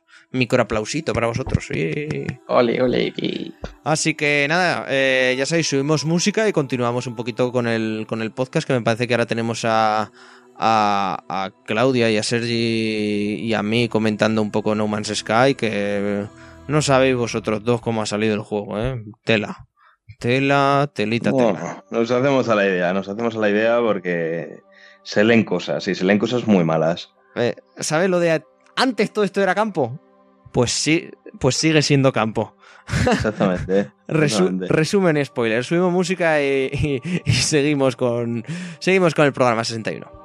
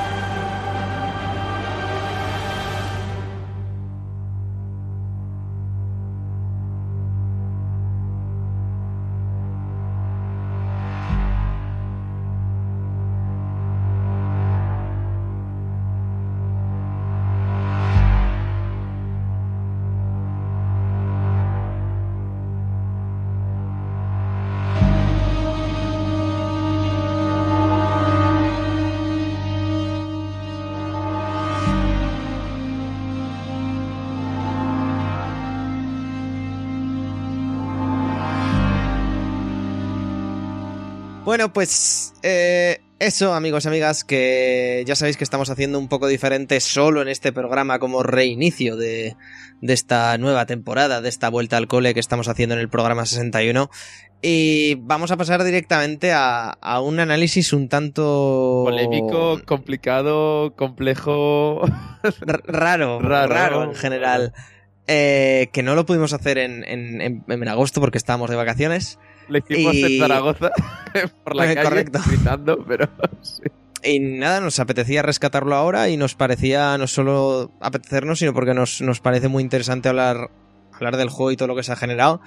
Y, y si bien Sarai no está, que es la, la otra de, de- de- de todos nosotros que la ha jugado, nosotros tres, eh, Claudia, Sergi y Servidor, sí que lo hemos podido jugar y no estamos hablando de otra cosa más que de, de No Man's Sky.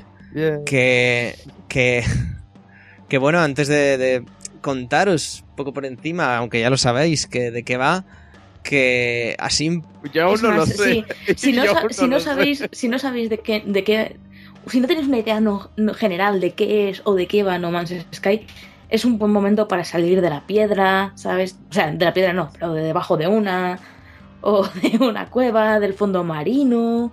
Si habéis estado jugando con Aquaman todo este tiempo, ¿sabéis? Es hora de salir, ponerse un poco al día, porque es que yo creo que hace bastante tiempo que no tenemos un juego que haya revolucionado tanto en general a todo el mundo, industria y jugadores, como No Man's Sky. Y no precisamente por cosas buenas. Exacto, no sé, es una... Yo te... Yo ya, ya podréis cuando, cuando estéis escuchando esto leer mi texto sobre el juego y yo tengo como opiniones encontradas. ¿Sabes? Porque veo que el juego tiene como momentos muy brillantes, pero joder, en lo que falla es que falla pf, a lo, a lo putísimo loco, ¿eh? O sea, pero sin conocimiento. Es decir, fallamos, pero fallamos bien, que se, que se note que lo estamos jodiendo, o sea, fuerte. No sé, cuéntanos un poco, Sergi, que, cómo lo viste, que, porque tú has jugado poquito, has jugado dos, Sí, dos no. orillas, igual que Clau, y No, a ver. yo creo que so- soy el que más le ha dado aquí del, del Sí. tema. No, a ver, eh, vamos por partes. Eh, yo es un juego que, que personalmente me interesaba en un primer momento por, porque soy bastante de, nicho de los juegos indie, ¿no? Y No Más Sky se presentó como un juego indie que prometía tecnología puntera en, en- esto del procedural y que permitía, eh, desde un juego pequeño, ¿no? Una magnitud de cosas muy amplia. El, el- el tema, bueno, todos sabemos qué pasó, que, que por cierto por, básicamente por la campaña de publicidad, por unos trailers un tanto engañosos de lo que iba a ofrecer el juego final, que tampoco me parece tan engañosos comparándolo con la mayoría de juegos que se presentan en E3, pero, pero bueno, ya, ya entraremos en las polémicas luego. Eh, pues nada, se presentó y después de cuánto fue dos, tres, casi tres años de, de retrasos de, de ahora nuevos trailers que parecían apuntar a una cosa, pues nos hemos acabado quedando con un juego indie pequeño que, que en, en el sentido de posibilidades eh, reales de mecánicas tiene pocas, pero que de magnitud de- del escenario es inmenso y y, y claro, pasa que últimamente, como más grande es un juego, pues casi que peor, porque como más grande es un juego últimamente, menos, menos posibilidades nos da. Es como vamos a ampliar todo al máximo, vamos a buscar objetos por el mapa a lo loco, pero realmente divertido, poca cosa. Y a partir de eso, pues claro, yo antes de jugar al juego, pues bueno, antes de jugarlo ya había salido y había habido la polémica. Y cuando lo probé fue un poco de, bueno, se habrá mezclado el tema de que es un juego indie con una campaña marketing totalmente fuera de, de lugar y que no tenía nada que ver con el juego.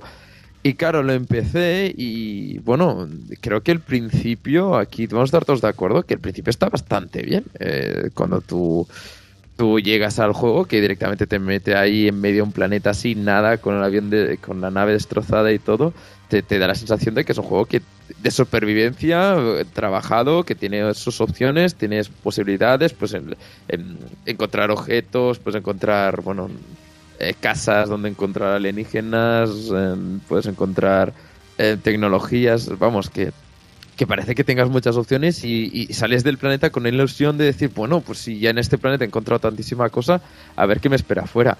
Pero una vez vas a otro planeta, mm, no hay mucho distinto. Es que a mí, de hecho, el primer planeta era todo tóxico. Me planteó unas dificultades que las dos horas siguientes de juego ninguno me lo volvió a plantear. Sencillamente eran eh, planetas mucho más tristes y, nada de lo que podías que me diera a entender que si seguía jugando iba a encontrar cosas más chulas. Y, y, bueno, hablándolo con la gente, viendo análisis por todos lados, no, no iba para nada desencaminado, ¿verdad, Guille? No, no, la verdad es que no. A ver, yo lo que, lo que os digo, hay momentos muy puntuales. Bueno, no momentos puntuales, también depende de cómo se forma el planeta, cómo, cómo encuentras según qué cosas, que me parecen muy brillantes. O sea, momentos que yo creo que de aquí a, a unos años diré, hostia, me acuerdo, Sí. me acuerdo de esta mierda del No Man's Sky. Pero es que una vez diga eso, mm, también me voy a acordar como de todo lo malo que tiene, que es lo que, lo que acabo de decir, es que es tan amplio todo lo malo. No sé qué te parecía a ti lo poquito que lo jugaste, Claudia, que además tú sí que lo has jugado en Play 4, nosotros lo hemos jugado en PC. Pero no sé si es la misma sensación que nos recorre a nosotros de sí, pero no. Alguna vez hemos estado hablando aquí sobre juegos que parecían muy guays y todo eso y acabaron siendo un poco un bluff, ¿vale? Y es lo que alguna vez todos, yo incluida, hemos solido llamar algo así como una muerte por hype. ¿Sabes? Un juego que nos ha llamado tantísimo y todo eso y que luego ha resultado quedarse en que al final no era para tanto. Podría pensarse que No Man's Sky es algo parecido, pero no lo es. La diferencia es que No Man's Sky nos lo vendieron como el acabose, el futuro, el indie definitivo y no, era toda una campaña de marketing que además les ha salido el tiro por la culata. Y, mm, porque Pero- el, problema, el problema de No Man's Sky es que no importa la plataforma en que lo hayas jugado, y todo eso es que los tres tenemos una sensación más o menos similar. ¿Sabes? Es un juego que la idea que nos vendieron es esa precisamente, ¿sabes? Eh, los mundos que se desarrollan de forma procedural y todo eso, pero te mon- te mon- te eh, la idea que te vendían de ese desarrollo procedural de los universos, de no sé qué y tal, era la idea más idealizada posible de todo ese tema. ¿Sabes? Vas a llegar, vas a encontrar universos impresionantes, cada vez que llegues a un sitio vas a encontrar cosas nuevas. Y eso no es la realidad. La realidad es que es una idea interesante, ejecutada de más o menos de forma correcta, ¿sabes? Que ha acabado dando un juego que no tiene alma ninguna. Porque es así, eh, No Man's Sky bar- eh, es, tiene una premisa que es interesante, o sea, no deja de ser un trabajazo impresionante, o sea, yo no me quiero imaginar el código que hay detrás de ese juego, o sea, para que todo se, se realice así y aún así consiga no tener grandes fallos o grandes problemas y todo eso. Pero el problema es que acaba con un juego que es como si le das a un niño las piezas de un castillo de Lego y en vez de hacer un castillo monta un barco, ¿sabes? Va a montar un barco con unas piezas de un castillo tururú, ¿sabes? Va a quedar un barco, va a quedar algo parecido a un barco. Y eso es lo que pasa con No Man's Sky. ¿Sabes? Que nos, nos enamoramos de una idea que en realidad no era tal.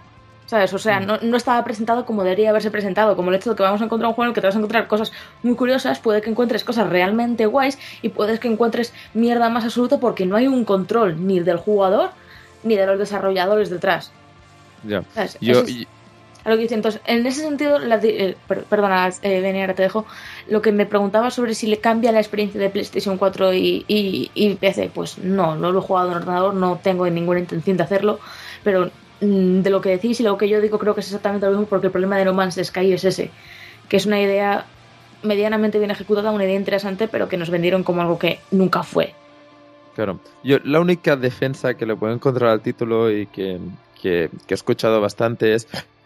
eh, a ver, ¿qué, qué creéis que querían hacer con el juego? Es decir, mm, cuando el juego se... Si quitas de lado la campaña de marketing, ¿no? Y piensas en, en- en lo que vendían ellos al principio, eh, eh, claro, se mezclaban dos ideas muy distintas. Por un lado tenemos una idea de, de investigar, de irse a la inmensidad del universo, de apreciar los, la, la aleatoriedad de, de los planetas y encontrarse eh, cosas aleatorias, pero que, que en esa sensación de estar solo en un universo, pues funciona bastante bien, ¿no? Eso de decir, bueno, es que puede ser que me encuentre dos planetas iguales seguidos y puede ser que dos planetas seguidos sean totalmente distintos, ¿no? Es, es un poco eso. Pero por el otro lado, eh, todo lo que ha sido la campaña de marketing ha intentado vender un juego triple A, ¿no? Con sus disparos, con sus explosiones, con sus eh, la inmensidad, pero vendida de una manera de horas de juego, no tanto de perderse, sino aquí si compras el juego vas a jugar muchas horas, vale mucho la pena. claro, y yo no sé hasta qué punto el, el- el- juego en sí iba, iba para un, un- un estilo más indie, ¿no? Más de reflexión, más de, de lo que cualquiera que empiece a pensar en el cosmos puede, puede llegar a esa conclusión. Otra cosa que es, bueno, vamos a hacer un, un- un- un estilo de juego, un estilo más Effect de, de descubrir planetas, de disparar y cosas así, un triple A partiendo de esta base. Y entonces yo creo que el problema principal del juego es que al ir dando bandazos por un lado y por el otro, y sobre todo porque al final no consigue ni una cosa ni la otra, pues ahí es donde está el verdadero problema, porque yo aún no sé cuál es el objetivo. Porque si llegara. El objetivo que es llegar al centro del universo, pero. Pero para. No, no, encaja mucho porque cuando llegas ahí tampoco es eso que te explote algo o que hayan disparos. Vuelves al, al punto inicial de, bueno, has recorrido el espacio, te lo has, eh, eres nada y has encontrado el centro, ya está, punto. Vuelve, punto y seguido, ¿no? Vuelve a empezar. Es como, a ver, ¿para, ¿para dónde quieres ir el juego? ¿Para cuándo? Y claro, el- ahí entramos ya en el siguiente tema, que es, eh, eh, ¿qué- ¿cuándo van a hablar los desarrolladores, no? Eh, me gustaría saber qué, piensan los desarrolladores, cuál, ha sido, me gustaría ver un post-mortem del juego y decir, bueno, qué es lo que buscaban, en qué han fallado y, y- y digamos, cómo lo mejorarían, ¿no? Que si sale un No Más Sky 2, yo tengo la confianza de que saben con las los errores del primero, pero ahora mismo nadie te está defendiendo este juego. La defensa que estoy haciendo ahora es una defensa por, por bueno, de buena fe, pero me da la sensación de que esta gente eh, ha- han ido lo que han ido a una campaña de marketing que les ha salido de perfecta porque ha vendido una barbaridad, pero claro, Una def- la- Una, Claro, defensa, pero- una defensa de esas de porque no es todo malo, hay que verle el lado bueno a las cosas. Sí, sí, sí.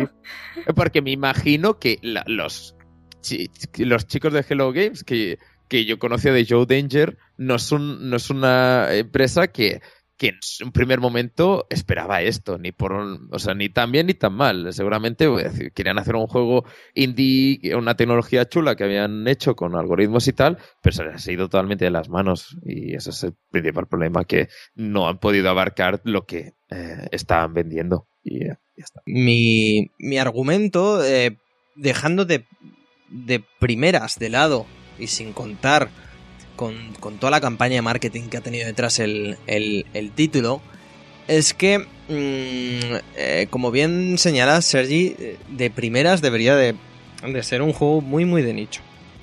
Porque tal y como vemos con, entre comillas, las experiencias que más se le pueden comparar, que pueden ser, pues, básicamente... mm, ahora no me saldrán los nombres. Eh, Pero juegos de, de género de, de, de survival, o sea, el, me saldrá el, el el Elite Dangerous, que puede ser así el de exploración sí, espacial. y bueno, Que además ahora le han sacado el módulo de, de entrar a planetas y a lunas y demás. Y el, el, el Commander este, el Star... No, el Star Citizen, perdona. pero eso es lo que vendía la campaña de marketing, claro. Claro, comparándolo con esos, pues quizá puede... Va a ese tipo de nicho de jugador, o al, o al jugador que tiene ese tipo de intereses, pero no tanto. No tan, no tan hardcore, por así decirlo. No, no esto, porque claro, el, el gameplay es muy básico. Tenemos nuestro inventario y básicamente tenemos que ir recolectando recursos para crear mejor tecnología, para seguir avanzando hasta... Bueno, ya lo ha spoileado Sergi, pero tampoco pasa nada porque está... Este spoiler lo sacado prácticamente cualquier web de- de- a los dos días de salir el juego para al- acabar llegando a, a- a nuestro destino que es el centro Sí, del pero universo a ver si es un spoiler, volver a pero con todo el respeto, Sí, si no hay que no- argumento. Que no, que no pasa nada, no, no, hay argumento. claro, si no hay argumento. Y mientras ¿qué tanto, ir, ir- ir descubriendo cosas en los diferentes planetas que se autogeneran. eh, ir descubriendo nuevas civilizaciones, que realmente solo hay tres.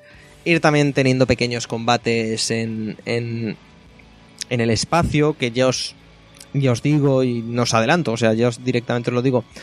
Eh, al, al ir a pie, al ir avanzando en el propio planeta, se hace de base un pelín pesadito porque tienes que ir controlando el jetpack, a veces es un poco engorroso porque se gasta enseguida, no sé, el timing es, es a veces muy lento y a veces muy rápido, es, es un poco confuso, no lo termino de ver bien hecho, pero en el espacio, al, al, al luchar en el espacio, a mí es un control tremendamente horroroso, que solo lo, compararía a lo horroroso y a lo engorroso que me pareció el, el- salvando siempre las distancias, el Batmóvil en, en el Arkham Knight, que me, me pareció muy, muy engorroso. De todas maneras, lo que os digo, hay momentos muy brillantes, hay momentos que descubres ciertos personajillos que si bien al final se acaban repitiendo, pues al, principio te sorprenden.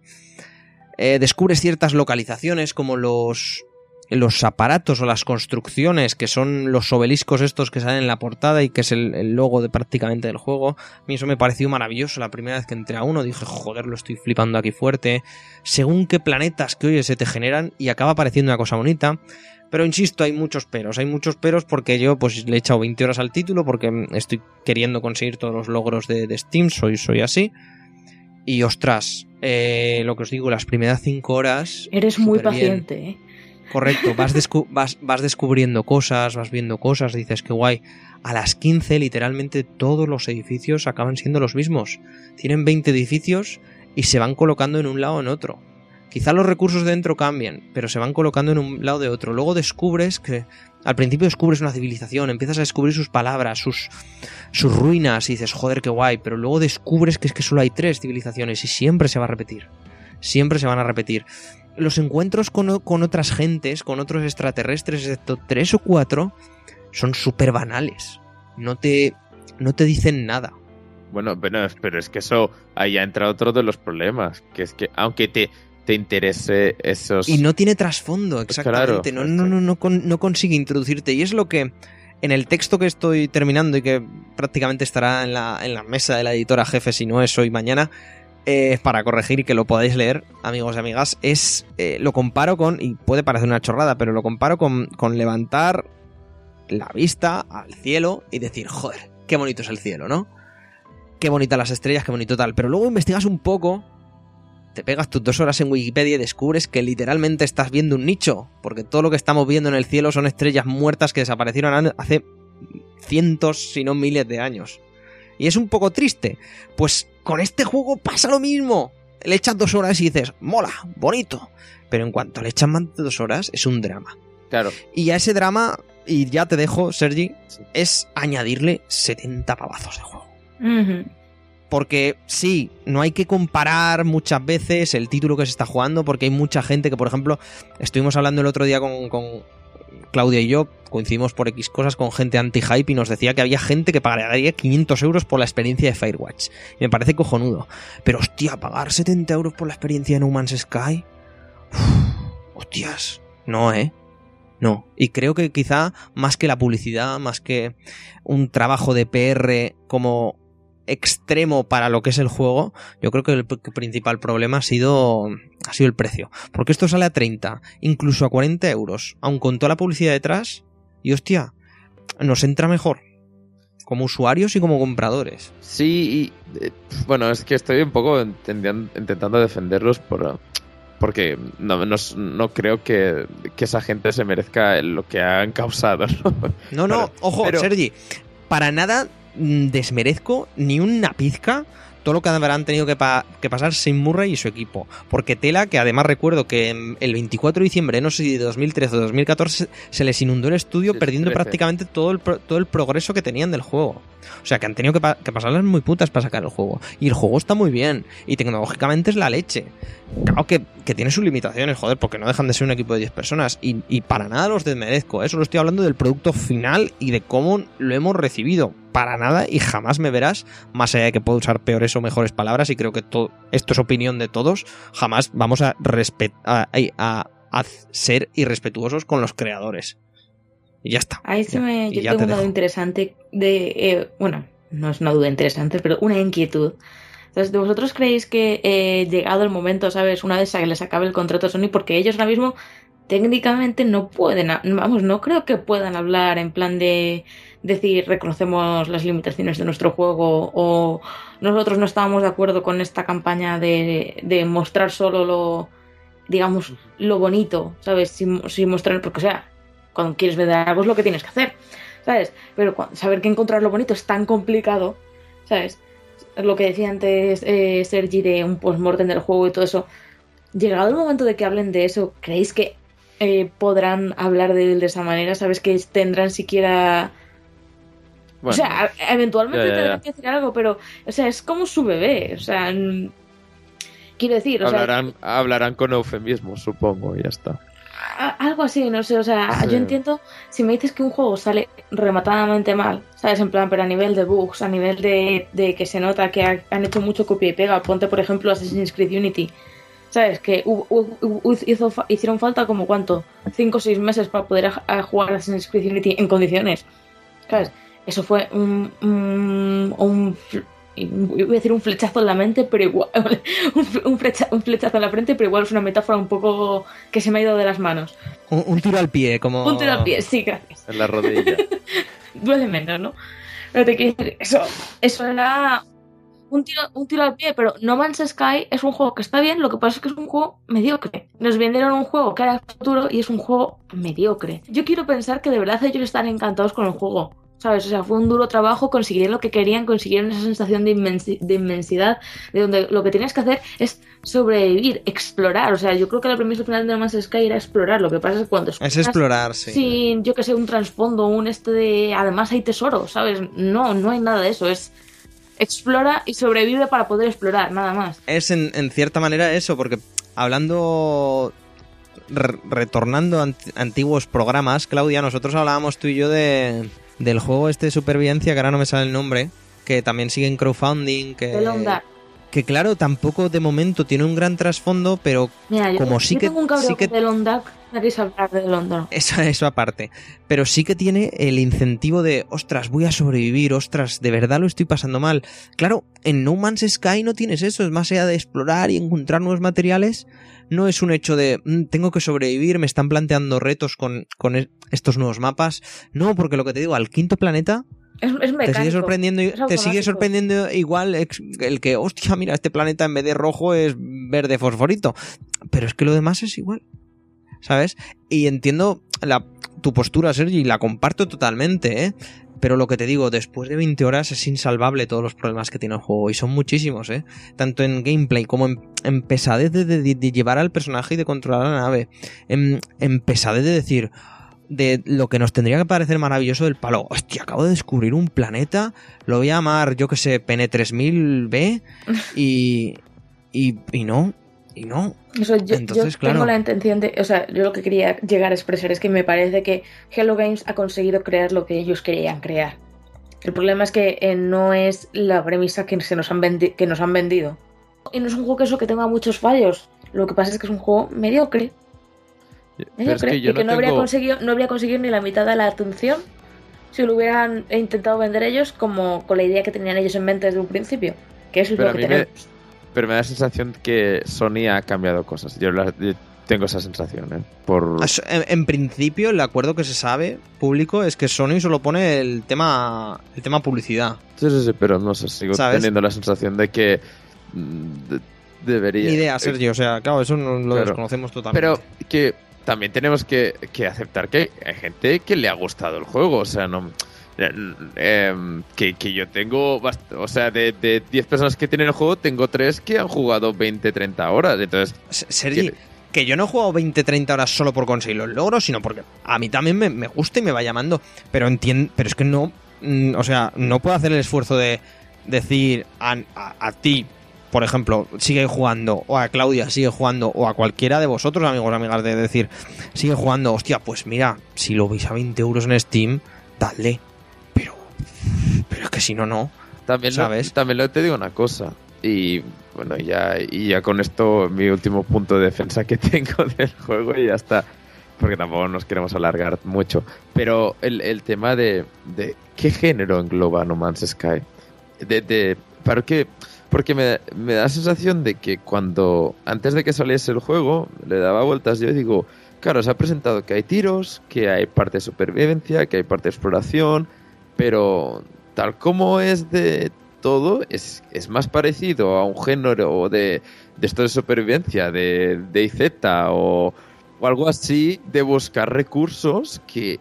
Porque tiros, que- tiros hay contados, ¿eh? Claro, claro, que si eso lo tienes en cuenta como que es lo que es a- lo que yo puedo quitando la campaña, los trailers y todo eso, lo que creo que va a ser el juego y lo que la gente está percibiendo que es el juego, claro, hay una gran diferencia. Yo cuando in- interpreté lo que me iba a ofrecer el juego por 70 euros me pareció que no es lo que yo voy a pagar por 70 euros. Ojo, tampoco lo iba a pagar por Elite Dangerous o por lo que sea de, de naves o exploración y tal, porque no es un género que me interesa a mí y que por lo que tengo entendido le interesa a mucha gente. Por eso era como un poco de... Creo que el hype eh, está... A lo mejor la gente se había fijado en ciertas cosas que tampoco eran lo más destacado del juego, ¿no? Porque esa inmensidad en ningún momento significa que los tiros vayan a ser mejores o que los componentes triple A por los que pagar 70 euros estén ahí. La- y- entonces era un poco de, de- de mi sensación de el público está seguro que lo que quiere es lo que le va a ofrecer el juego. De Porque eso mí- me parece muy mí- interesante. Un, segundo, una pregunta así rapidísima y sigues hablando. O sea, vosotros de No Man's Sky, ¿qué era lo que más os, llama, os llamaba la atención? Una sola cosa, lo que más. A, a mí lo, lo bonito que era. ¿Tú, Guille? Sí, a mí el a mí la exploración y el tema estético. Sí, a, a- mí cosas. yo cuando veía los trailers lo que más me eh, flipaba era la posibilidad de llegar a un planeta, ¿sabes? Y que fuera algo que me robara el aliento. ¿Sabes? Llegar a otro y que fuera completamente diferente, pero que también fuera eso. Y eso es lo que yo creo que... ¿Sabes? Pero eso, que es una de las... Lo que tú decías, ¿sabes? De que te- eh, eh, nos han vendido unas premisas, han destacado cosas que al final no eran lo que tenían que destacar. Sí. Igual si tuvieran es- destacado lo de fíjate todos los tipos de esos que tenemos y con esto puedes evolucionar, pero es que no han destacado eso. pero tengo la sensación de que cuando lo que decías, por ejemplo, Assassin's Creed, yo cuando veo un tráiler del E3 y veo la publicidad y luego tengo el juego, me parecen dos cosas muy distintas, ¿no? Y cuando veo el tráiler interpreto, vale, lo que han, han puesto nuevo este año es un gancho, pero vas a ser el mismo juego que ha salido el año pasado, ¿sabes? Esa interpretación eh, mm, que aprendes a base de, de cagarla y comprar juegos que no son lo que tú te esperas, eh, creo que aquí, por el, el hype desmesurado, pues la gente ha caído en ciertas trampas que yo pensaba que ya estaban superadas. Eh. Y eso es, es la única manera que. O, o la, la principal baza que digo yo de que el problema no es tanto No Man's Sky, sino que lo que ha pasado con Man's Sky es una cosa que va pasando cada, cada E3 o cada, cada año. Hay dos, tres juegos que compramos solo por los trailers y cosas de esas cuando no deberíamos hacer eso y no deberíamos reservar juegos si no estamos seguros de quién hay detrás. Porque, ¿qué, qué- qué- cuál era tu, tu... No hablo por eh, vosotros, ¿no? Pero cuando el- la gente ha comprado este juego, se estaban fiando de, de trailers sin... eh, de fijarse en los trailers con una compañía detrás que no ha jugado nada de ella, eh, basándose en, en vídeos del E3 que normalmente sabéis que están bastante falseados y era un poco, bueno, eh, me parece bien que la gente se arriesgue en los juegos, pero no sé, no sé, me parecía que, había a lo mejor un hype fuera de lo que realmente se había enseñado. Pero bueno, claro, lógicamente eh, entiendo que alguien me va a decir, ya, pero es que en las entrevistas han dicho tal y pascual. Vale, sí, sí, realmente ellos no, no han jugado um, la- las cartas abiertas, pero creo que pocas compañías lo hacen hoy en día. Pero bueno, sobre todo Mm. las más grandes. Eh, ¿qué, qué nos da No Man's Sky al final es eh, nos da para muchas reflexiones y, y es importante hacerlas, ¿no? Y, y creo que la más importante de todas es que, que el humo no nos evite ver lo que hay detrás del juego, que creo que todos deberíamos ser capaces ya de ver cuando un juego promete demasiado. Sí, yo estoy completamente de acuerdo con todo lo que has dicho y quiero destacar sobre todo lo último, ¿sabes?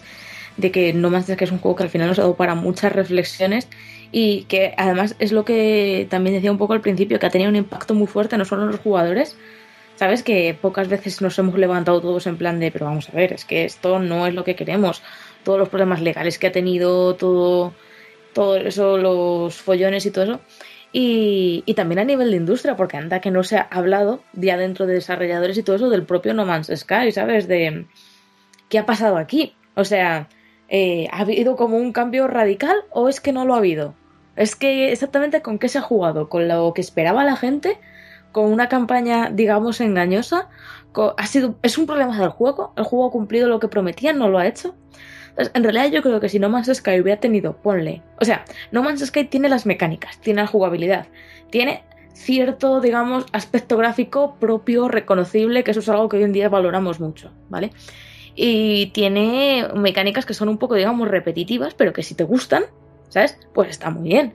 Por ejemplo, perdón por ser siempre tan monotemática, pero a mí eh, yo puedo entender que, por ejemplo, hay gente que las mecánicas de Dragon Age no le pueden gustar porque es un rol, ya sea el Origins porque es un rol muy clásico o Inquisition porque les parece todo que es muy parecido, pero a mí me encanta y puedo jugar horas y horas y veces y veces y no me canso. ¿Sabes? Pero igual que hay gente que, por ejemplo, le encanta eh, Call of Duty y tiene 200 horas a Call of Duty y yo no soy capaz de echarle más de, más de dos horas a Call of Duty seguidas y en ocasiones muy contadas, porque me aburre la jugabilidad. Entonces, si, si No Man's Sky tenía eh, el aspecto eh, artístico, digamos, reconocible, propio y tal. Tenía la idea procedural que, bueno, ha dado, ha demostrado ser una idea interesante, pero un poco mediocre, pero que bueno, que puede, eh, si, se acaban añadiendo más elementos, digamos, con futuras actualizaciones, puede llegar a mejorar, ¿no? Vale, tenemos el arte, el arte tenemos lo procedural, y tenemos las mecánicas, la jugabilidad que es correcta, como digamos que no da muchos fallos No Man's Sky. O sea, si ha habido, si ha habido algún glitch y todo eso ha sido básicamente por el tema procedural. O sea, no porque el juego esté mal ejecutado. Bueno, y por el porte PC, pero bueno, eso ya es otro sí, bueno. Eso sí, eso ya es un problema habitual de los juegos que algún día, yo qué sé, intentarán hacer las cosas bien. Pero bueno, eh, entonces yo creo que si el juego hubiera tenido un año más y hubiera añadido algo que le diese fondo, en plan, yo qué sé, puzzles. Imaginaos que podríamos encontrar puzzles en el juego. Eh, alguna, alguna historia que, aunque fuese muy simple, ¿sabes? Pero en plan de. Yo qué sé, de. En realidad estás buscando planetas. Eh, un nuevo medidor, ¿sabes? Que buscaras planetas más aptos para la vida humana o algo así. O, sí, sí, o que hubieran cintas de cassette o de las historias de los planetas, cosas así, sí, sí. Cosas así, que hubiera eh, en plan eh, más que hubiera lore sobre el, el, propio planeta, para ver quién encuentra el planeta más interesante. O una historia en plan de fondo de misterio de cómo has llegado hasta, que no cómo has llegado hasta. Algo, ni siquiera tienes por qué darle una solución a todo eso. Haz que la gente se coma la cabeza en Dark Souls 3, porque, bueno, en Dark Souls 3, en cualquier Dark Souls, la historia apenas está clara. Tienes que ir poniéndolo pieza por pieza y a la gente le encanta. ¿Sabes? O yo que sé, en cualquier historia así un poco de misterio no necesitas tener. Mira Firewatch. O sea, sin hacer ningún spoiler, la historia de Firewatch al final es bastante simple, pero te mantiene pegado al asiento. ¿Sabes? Entonces, eh, yo creo que, o, por ejemplo, eso, un poco de fondo por ese sentido, un poco de lore, un poco de tal, un unos puzzles, o lo mejor de todo, métele un multijugador. Estate un año más trabajando en un más Sky. Mete la posibilidad de que la gente pueda encontrarse en los planetas. Es que eso estaríamos todos dando palmas con No Man's Sky. Pero se queda en una experiencia que no es mi experiencia porque es no más es, que, Podría ser, más es que podría ser un juego de móvil, fácilmente. A mí, a mí es lo, que más rabia me da, que, la base es muy buena. Es una base que a mí me atrae muchísimo porque la base de inmensidad y de, de diseño está muy bien. Lo único que necesita es pulir las mecánicas jugables y ampliarlas. Y, si, y lo que dices, le haces un año más solo de eso podemos estar hablando de, del indie del año. Pero es que da la sensación de que no, no ha sido así. Eh, yo acabo ya el, me recuerda mucho a We Happy Few, el juego. En cuanto a trailers que no tienen nada que ver con lo que es el juego real, eh, te venden un, juego de primera persona y te bueno, y después un juego de supervivencia, pero bueno, We Happy Few está en Early Access, vale 30 euros, está mejorando, todo eso. Entonces, que la polémica inicial fuera muy exagerada para No Man's Sky, sí, porque si en We Happy Few tenemos los mismos casos, nadie se ha quejado, al menos, claro. al menos sabemos que We Happy Few aún le queda desarrollo por delante. Claro, entonces eh, el tema es ese de, eh, la polémica inicial no estoy muy de acuerdo por, porque a mí no me ha afectado de una manera y porque ya estoy acostumbrado a este tipo de hype pero todo lo que ha pasado luego ahí sí que defiende totalmente a la gente de, que ese juego que iba a ampliarse, que ese juego que iba a tener soporte, ese juego que iba a sorprender en largo recorrido no existe. Y entonces pues eso sé que es totalmente criticable y ya está. y por eso ya que he jugado dos horas. sí. Yo creo que llegué a hora y media o algo así. La verdad es que, no me hizo falta más. No me hizo falta. Sí, además, por ir, por ir terminando, además, como eh, colaboradora extremadamente puntual, tu hermana Claudia iba a fueguísimo. Yo, personalmente no tenía ninguna intención por No Man's Sky. De hecho, yo no he comprado el juego, he jugado la copia de Guille. Que como él no tenía tiempo, le dije, pues mándamela para casa y yo te la dejaré.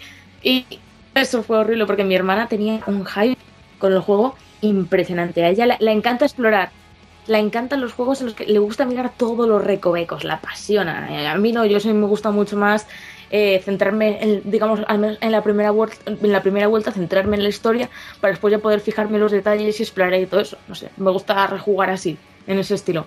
Pero ya no, ya desde el principio lo quiere ver todo. Y estaba súper emocionada con las posibilidades de No Man's Sky. Y. Horrible, horrible. O sea, un bajón. un bajón. Ins- Insertar, insertar GIF de Rita Bravera diciendo, pero qué hostia, pero qué hostia. Sí, totalmente, totalmente. Fue horrible de ver.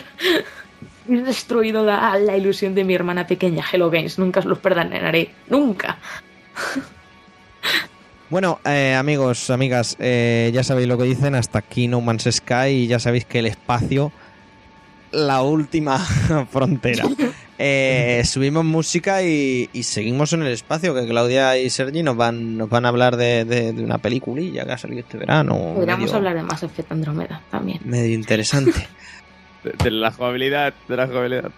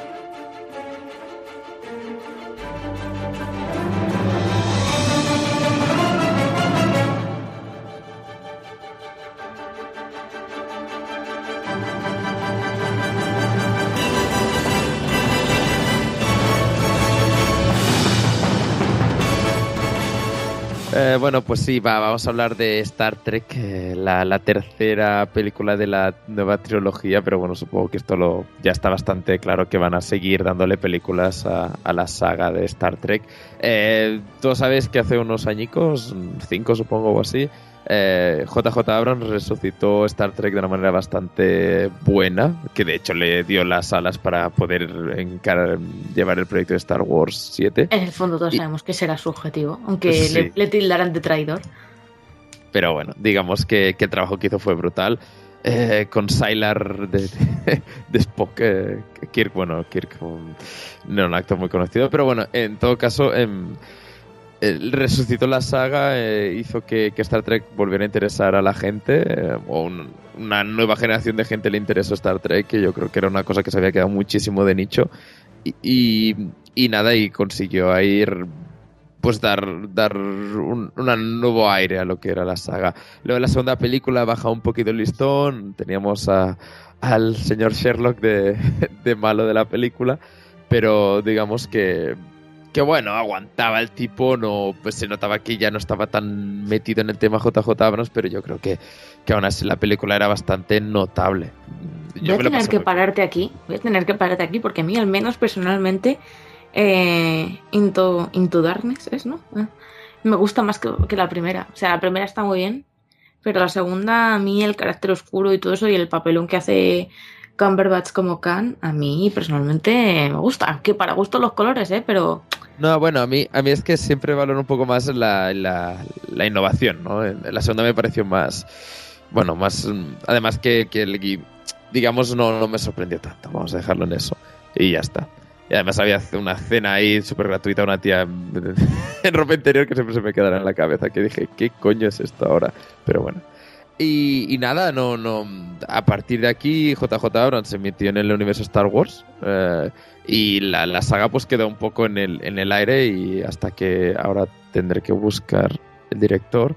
Link, ¿no? Creo que se llama Jean o. Ay, como nombre. el de la saga está de coches. Sí, espera. Lo Justin Lin. Me Sí, sale a mí. Justin Lin. Pues nada, que Justin Lin se, se ha hecho cargo de la saga. Y bueno, Star Trek más allá se presentó con un tráiler a lo Too Fast to Furious que yo creo que, que el segundo peor tráiler de que el tráiler que ha provocado peores reacciones después de Call of Duty y Ghostbusters yo creo que fue el de Star Trek porque vaya tela la gente se dijo pero que han hecho con la saga eh, qué mal ya se fue JJ, JJ Abrams y esto se ha vuelto un un bueno, esto, un Fast and Furious en el espacio.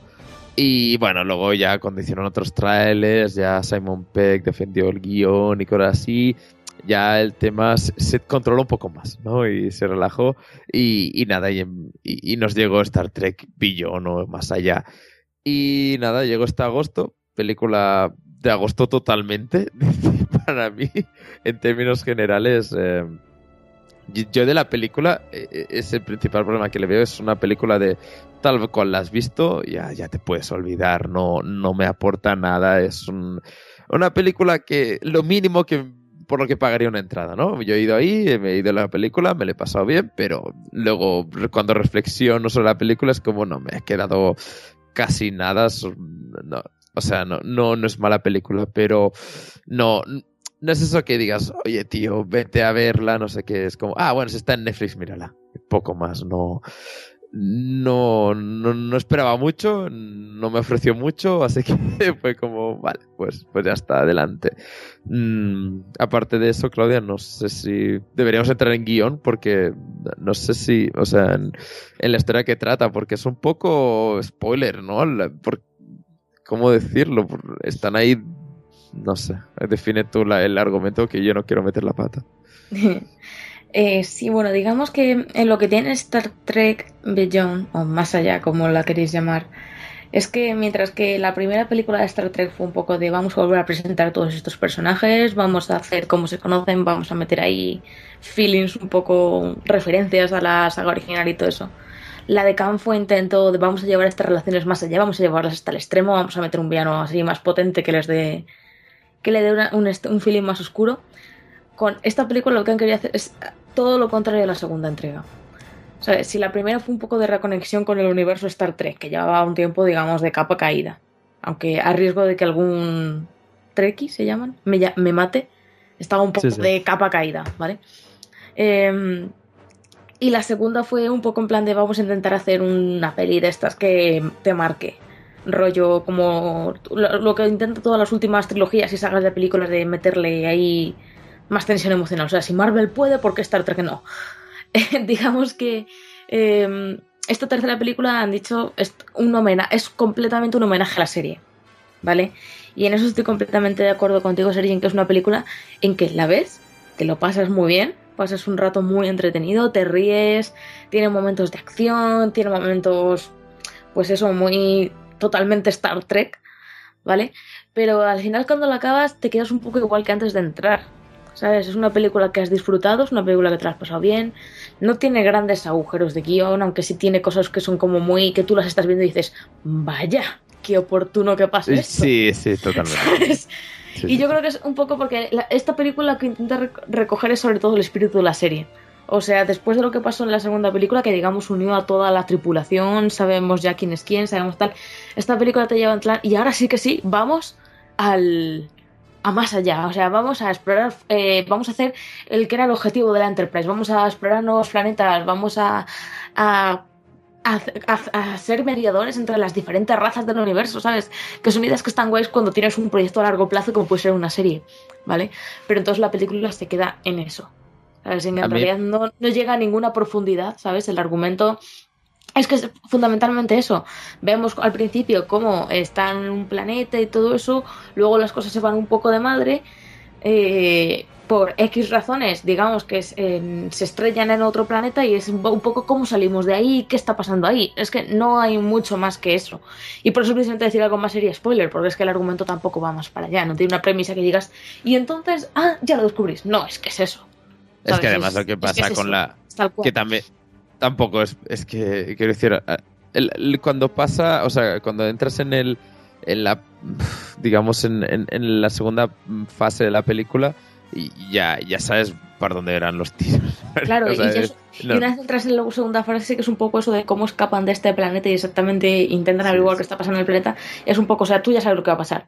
¿Sabes eh, cómo van a- No quizá cómo van a salir de esa, pero sabes por dónde van a ir los tiros, qué es lo que, lo que, lo que necesitas exactamente. Porque lo has oído antes, sabes que dices, oh, qué oportuno que pase esto justo cuando les hace falta esto, ¿sabes? Y son esos turnos que tú dices que tú lo estás viendo en la tele y entonces dices, ah, ya sé por dónde va esto. Pero que igual en el cine no es algo que tú busques.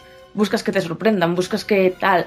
Sobre todo si tenemos en cuenta las anteriores películas, que estabas un poco más en el borde del sitio, en plan de Dios mío, ¿qué va a pasar? ¿Cómo va a salir de esto? Aquí la situación te la pintan desesperada, pero tú sabes, estás viendo que desesperada no es. Claro, es ese, es ese momento de decir, sé que no va a morir nadie. y, cuando llegas a ese momento es porque sabes que la película no te ha ofrecido suficientes eh, estímulos, ¿no? Para pensar que puede pasar eso. No, no la ves, la ves como, me parece muy buena reflexión de como un capítulo, como un capítulo de una serie alargado. O sea, es como un especial de Navidad de una serie. No, sabes que no va a pasar nada, que cuando vuelvan a la nave todo seguirá igual y ya está. Y y digamos que también es el, principal problema que, le veo yo a la película en comparación con las precuelas, que en las precuelas a mí me interesaban mucho los personajes, había un desarrollo de personajes muy trabajado, muy interesante, esa relación de Kirk, eh, Spock, que a mí me interesaba mucho de ese debate de somos, somos totalmente antagónicos, pero nos necesitamos uno y al otro para tirar para adelante, y aquí es que casi no comparten pantalla, es como un poco yo voy por mi lado, yo voy por mi otro lado, sacamos, sacamos lo mejor de nosotros mismos. Bueno, Spock además está un poco ahí que no está. Así que no sé, a mí, a mí lo que me gustaba más de las anteriores, que también sé que es porque JJ Abrams me gusta más por eso, porque da más, más atención a lo que son los personajes. Y claro, aquí es una película de acción que, que me dices que han cambiado los actores y me lo creo porque no, no los veo ellos mismos o no los veo con tanta profundidad como antes y es todo como pueden pasar muchas cosas, pero es como eso, ¿no? como Futurama, que una vez acaba el capítulo, el siguiente todo sigue igual, ¿no? Y, que no es, no es una cosa que sea criticable de por sí, pero una vez has visto la película, es, lo ves como le falla esto de que no, no, no, tiene, no tiene pozo, que tal como lo has visto, pues se va. Lo que voy a decir ahora igual es un poco discutible, pero lo que yo quiero exponer es que cuando estás en una serie, tienes tiempo, tienes horas, tienes varios argumentos principales y secundarios, de forma que puedes presentar e intentar conformar un grupo de personajes, ¿sabes? Que aunque tengas algunos más eh, con más peso que otros, puedes conformar un grupo de personajes que todo el mundo se enamore de ellos. Ejemplo, aunque no tenga mucho que ver, Juego de Tronos. O sea, tú en Juego de Tronos sabes que hay ciertos personajes, o sea, Daenerys, Genevieve y todo eso, que son principales por narices. ¿Sabes? En plan, no de principales, sino que sabes que a la larga van a, van a arrastrar más peso en la historia. ¿Sabes? Lo puedes ver solo viendo las cosas. Pero eso no te quita de adorar a Brienne, no te quita de que te dé rabia Ransai, no te quita que tal. Son personajes que todos acaban cogiendo alma, pero porque pasa tiempo, consigues, eh, consigues ver historias un poco de todos, ¿sabes? Y apreciarlos a cada uno por su eso. Cuando tú vas a ver una saga de películas en las que concretamente hay tres películas, incluyo, incluso aunque haya una. Un, ¿Cuántas series tiene Star Trek? ¿13? ¿14? ¿Sabes? Aunque tenga todas esas sagas, las películas son como un ente separado completamente de ellas. Ese es el motivo de que la primera película un poco nos lo expliquen otra vez. Y cuando tú piensas en Star Trek, piensas en Kirk, piensas en Spock, piensas en lo que es la nave en sí y en las relaciones que tienen ellos con el resto de la tripulación. ¿Pero por qué? Porque te lo han presentado como esos son los, personajes importantes, esos son los pilares de esta trama y es la relación que se ha nutrido durante las dos primeras películas y que más te interesa. Y sin embargo, me parece que en esta película, aunque Kirk y Spock, siguen siendo personajes claves, digamos, se ha intentado también mover el foco a otros personajes de la tripulación. Por ejemplo, lo que tú decías, ellos apenas coinciden. O sea, Spock está toda la película con el médico, que ahora, cuyo nombre ahora mismo no recuerdo, y que siempre ha estado ahí y te cae bien, pero es que no deja de ser un, relieve cómico ese personaje en la historia. ¿Sabes? O sea, siempre está de bromas y todo eso. Y aquí tampoco es que sea diferente, pero tiene, más, tiene más líneas. Lo mismo con, con Scotty, el, el mecánico. Pues ahí está también. Y tú sabes lo que hace, sabes lo que es, sabes la relación que tiene con su amiguito. Y aquí de repente tiene como un montón de líneas, aparece un montón. Y ves que es un poco igual, que tiene muchos recursos, pero ya está. O sea, no te interesa. Sí, pero, pero no es eso de que tú al final de la película sepas más de Scotty, que ese es el problema. Claro, es que ese tanto. O, por ejemplo, en esta, en esta película, yo creo que uno de los puntos que me encantó es que el Zulu, el que es el. Sí eh, digamos que si no es el segundo, porque Spock es el segundo, Zulu es el tercero, ¿no? Porque siempre es el que acaba siendo capitán cuando no está ninguno de los dos.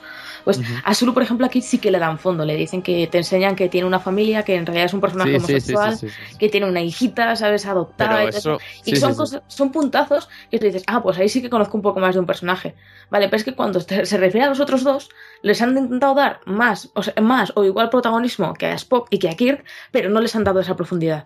Entonces tú estás como, me da igual lo que les pase a estos, ¿sabes? Yo quiero que se encuentren ya todos, quiero que colaboren entre sí, quiero no sé qué, ¿sabes? O por ejemplo, lo de Uhura es muy dramático porque sale literalmente, o sea, Uhura es un personaje que tú dices también tiene cierto peso, sobre todo porque tiene una relación con Spock, ¿sabes?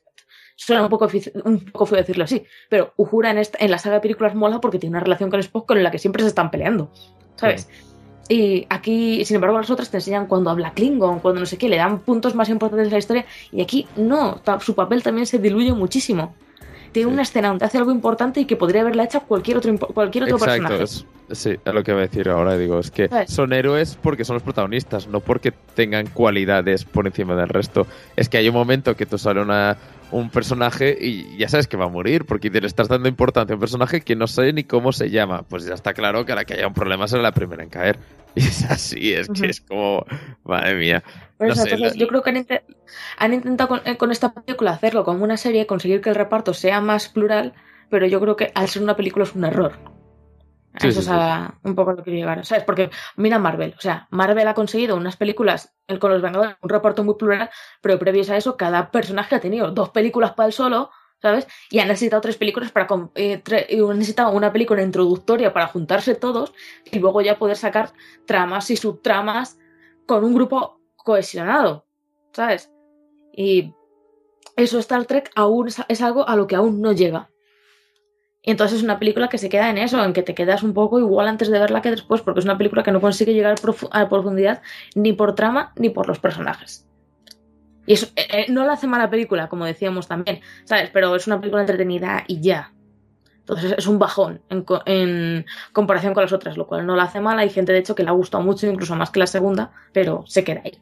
Correcto. No, no tengo que añadir nada más. Yo por mi parte sería todo lo que diría la película. Y aparte de eso, solo destacar una cosa y es qué feos salen todos. No sé por qué. Parece que todos se acaban de implantar Botox en la cara. No sé por qué le han, le han cambiado la, la fotografía y es... Vaya tela. Qué bueno, chicos, nada más que añadir, ¿no? De, de Star Trek. Que yo me estoy callado aquí escuchándoos porque me parece que ha quedado bastante completo el tema. Sí, es Sí, que sobre sí, todo es eso. no es- sé. En plan, si me dices, ¿me la recomiendas? Pues te diría, pues bueno, si te apetece pasar un buen rato y te gusta Star Trek, sí, vela, ¿por qué no? Ahora, si, si Star Trek lo que es Star Trek no te mola y buscas ir al cine a algo que te deje tal, pues entonces espérate a que salga en DVD, ¿sabes? Porque no, no te pierdes nada por no ir a verla, ¿sabes? Oye, hoy en DVD están de 2004. eh, Espérate En que salga. Netflix. Mm, bueno, espérate que salga en formato doméstico. Ah, o, o Blu-ray, o Blu-ray, por ejemplo. no. Que, mm, pues bueno, chicos, hasta aquí Star Trek. Eh, siguiendo con el cine, eh, Claudia, creo que. Bueno, ahora subimos música y nos cuenta rápidamente qué te ha parecido Bridget Jones 3. Que me parece que eres la única del podcast que la ha visto. Literalmente, no de esto, sino Sí, en general. Así que nos cuentas que ha sido una- uno de los bombazos de, de estos, de estos últimos coletazos del verano.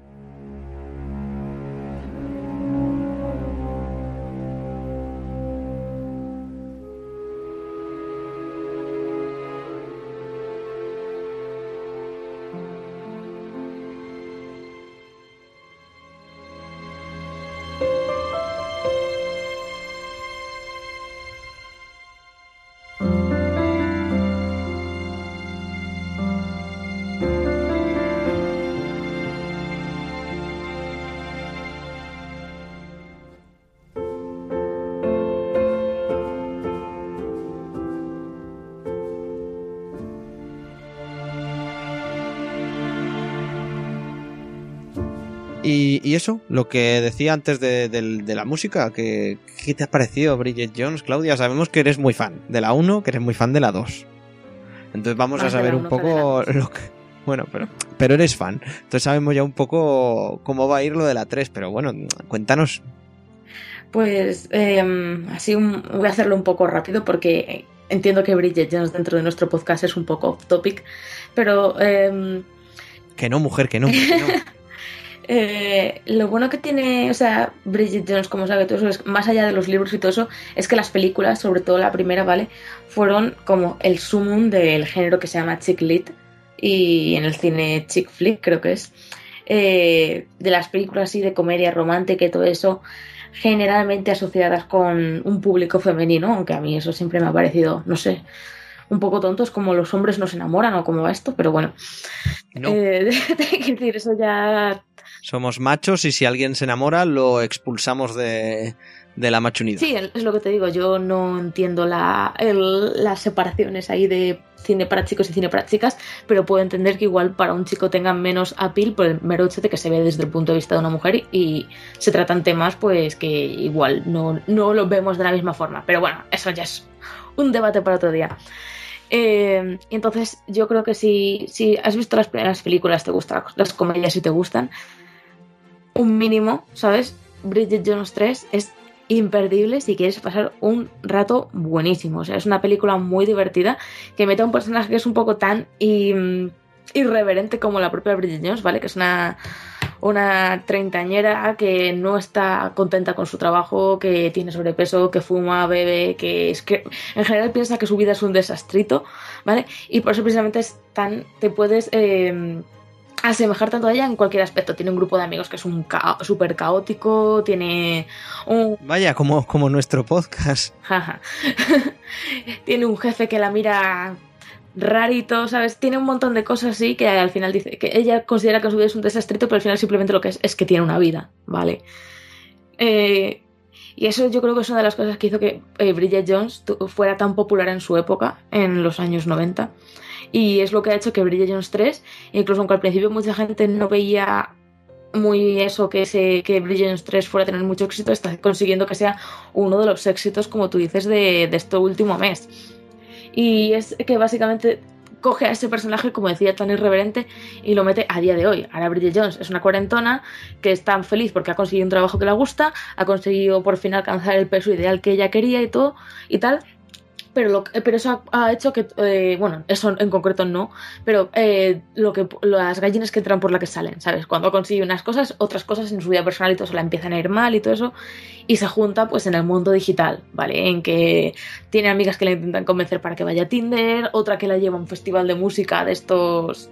Es que no me acuerdo cuál es el festival de música este que hay en Londres. El... Bueno, no sé, como, un, como el Coachella de Estados Unidos, pues el, el que hay en Londres, que no me acuerdo ahora mismo de su nombre.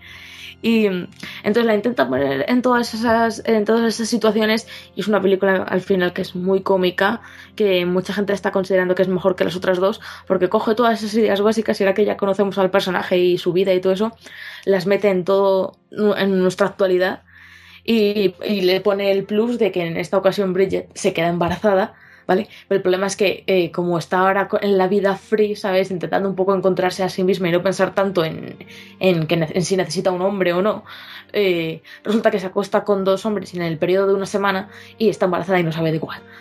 Entonces es, Follón. es- claro, claro. Entonces está es muy interesante por el hecho de lo que hace para eh, contactar con su antiguo novio, que es Mark Darcy, que se alía en las dos anteriores películas y es uno de los posibles padres, y este nuevo chico que acaba de llegar a su vida, que es millonario, que es súper guapo, que sabes que tiene todo eso, pero eh, claro, una cosa una es la persona que ha amado y que ya no sabe si ama, y la persona que podría amar pero que aún no lo hace. ¿Sabes? Entonces es un poco ahí el conflicto y todo esto con estas situaciones y tal. Y en fin, no me quiero enrollar porque me parece que si no os gusta Bridget Jones, no os va a gustar esta tercera. Pero si os ha gustado o lo habéis disfrutado, esta tercera es vale mucho la pena. O sea, no hay que tener miedo de que hayan pasado ya casi, ¿cuánto? 15 años desde la última Bridget Jones, porque está muy bien, se lo han currado muchísimo. La película es muy divertida, es la misma directora. eh, no tiene nada que ver con el último libro de Bridget Jones que salió, donde la autora se le fue un poco la cabeza y decidió matar a Mark Darcy y en- enrollar a Bridget Jones con un chaval eh, por internet, eh, no sé si 10 años mejo- menor, menor que ella o algo así, que todo el mundo se llevó las manos a la cabeza como, ¿qué habéis hecho con, con este personaje? ¿Qué has hecho? ¿Te lo has cargado? En fin. eh, eso, que me embolo si hablo yo sola. es una película que es muy divertida, que está muy bien. A mí me o sea, yo iba con- ya con las expectativas muy altas porque, como os digo, dentro de la comedia romántica, es, Bridget Jones es para mí es lo mejor. Y, y salí muy contenta, muy, muy contenta. A falta de ver Rogue One y todo, y eso creo que probablemente es la, para mí, es la película eh, con la que mejor me le pasa en el cine. O sea, todo el rato riendo como una loca, muy buena. Pues eso es lo importante, claro que sí. Eh, bueno, supongo que hasta aquí tu, tu crítica de, de Bridget Jones, ¿no? No, o sea, ¿Por qué no? Ah, por cierto, otro, eso de Bridget Jones siempre ha tenido bandas sonoras muy buenas. Esta en concreto no es igual que las otras, porque bueno, las primeras bandas sonoras de Bridges era, por decirlo un poco de mala manera, era todo un plan música de negros, tenía... claro, es que no sé Perdón, decirlo perdón. porque no es... Había de Darkness, ¿eh? Yo estoy ahí. En la segunda, el único momento que la vi fue cuando sonaba de Darkness. Y algo se te quiere decir que tiene siempre, te- siempre he tenido bandas sonoras muy buenas, en plan interpretadas por artistas muy famosos. Digo que muchos, muchos tienen voz de negro y es que ahora mismo no sé decirte qué género musicales son, porque yo para estas cosas soy horrible. Pero que son bandas muy buenas y esta tercera, pues eh, tampoco está mal. ¿sabes? No, creo que es, es difícil llegar al nivel musical de la primera, que es una de las bandas sonoras más vendidas de todos los tiempos. Pero no está mal, tampoco está mal. mm, Tampoco está mal. Para la gente que valora estas cosas, está. Está guay.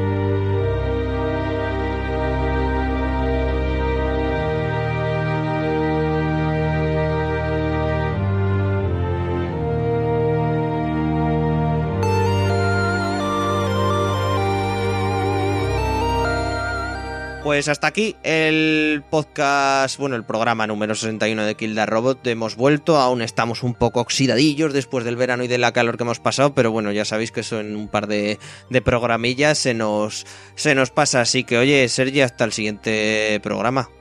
Pues sí, ha estado muy bien el programa. Yo sí supongo que nos veremos la semana que viene, porque ya sabéis que estas cosas van como van. Y nada, espero ahora.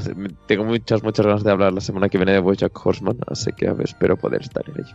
Porque back in the 90s, I was in a very famous TV show, ¿correcto? Correcto, and Stars, Come and Go, They Come Fast. I'm Boya the Horse, Boya the Horse, Don't like you don't know. Eh, Alba, hasta el próximo programa. Hasta luego, chicos. Eh, Clau, hasta el próximo. Nos vemos, chicos. Y Adri, Macho, sa- sal, sal de ese, esa aura eh, que te está mortificando, de verdad, ponte buena, porque, porque o sea, deprime escucharte, Claudia. Créeme, no soy la primera que lo quiere. El lunes, si quieres, te, te llevo un, un, un pumpkin space latte y a ver si te mejoras un poco. Esa es la mejor, te lo he dicho alguna vez. Sí. I love you. Bueno, Bueno, dejemos de chuparnos las pollas. o lo que se quiera chupar la gente, claro que sí. Eh, Adri, hasta el próximo programa. Venga, chicos, un placerazo como siempre. Un besete para todos. Eh, sin, sin, sin chupar nada, claro que sí. El- con el beso me refiero. Eh, No, oye, o lo que quieras. Va- vale, eso se puede. No, no me hagáis hablar, no me hagáis hablar, ¿eh? Bueno, y yo he sido Guillermo durante todo el programa, ya lo sabéis. Eh, nos podéis seguir por redes sociales, os podéis suscribir al podcast si os ha gustado y sobre todo nos echáis una gran, gran, gran, gran mano si eh, una gran ayuda si lo compartís. Así que nada, chicos, en el siguiente más, espero que os haya gustado. Gracias por estar ahí y adiós.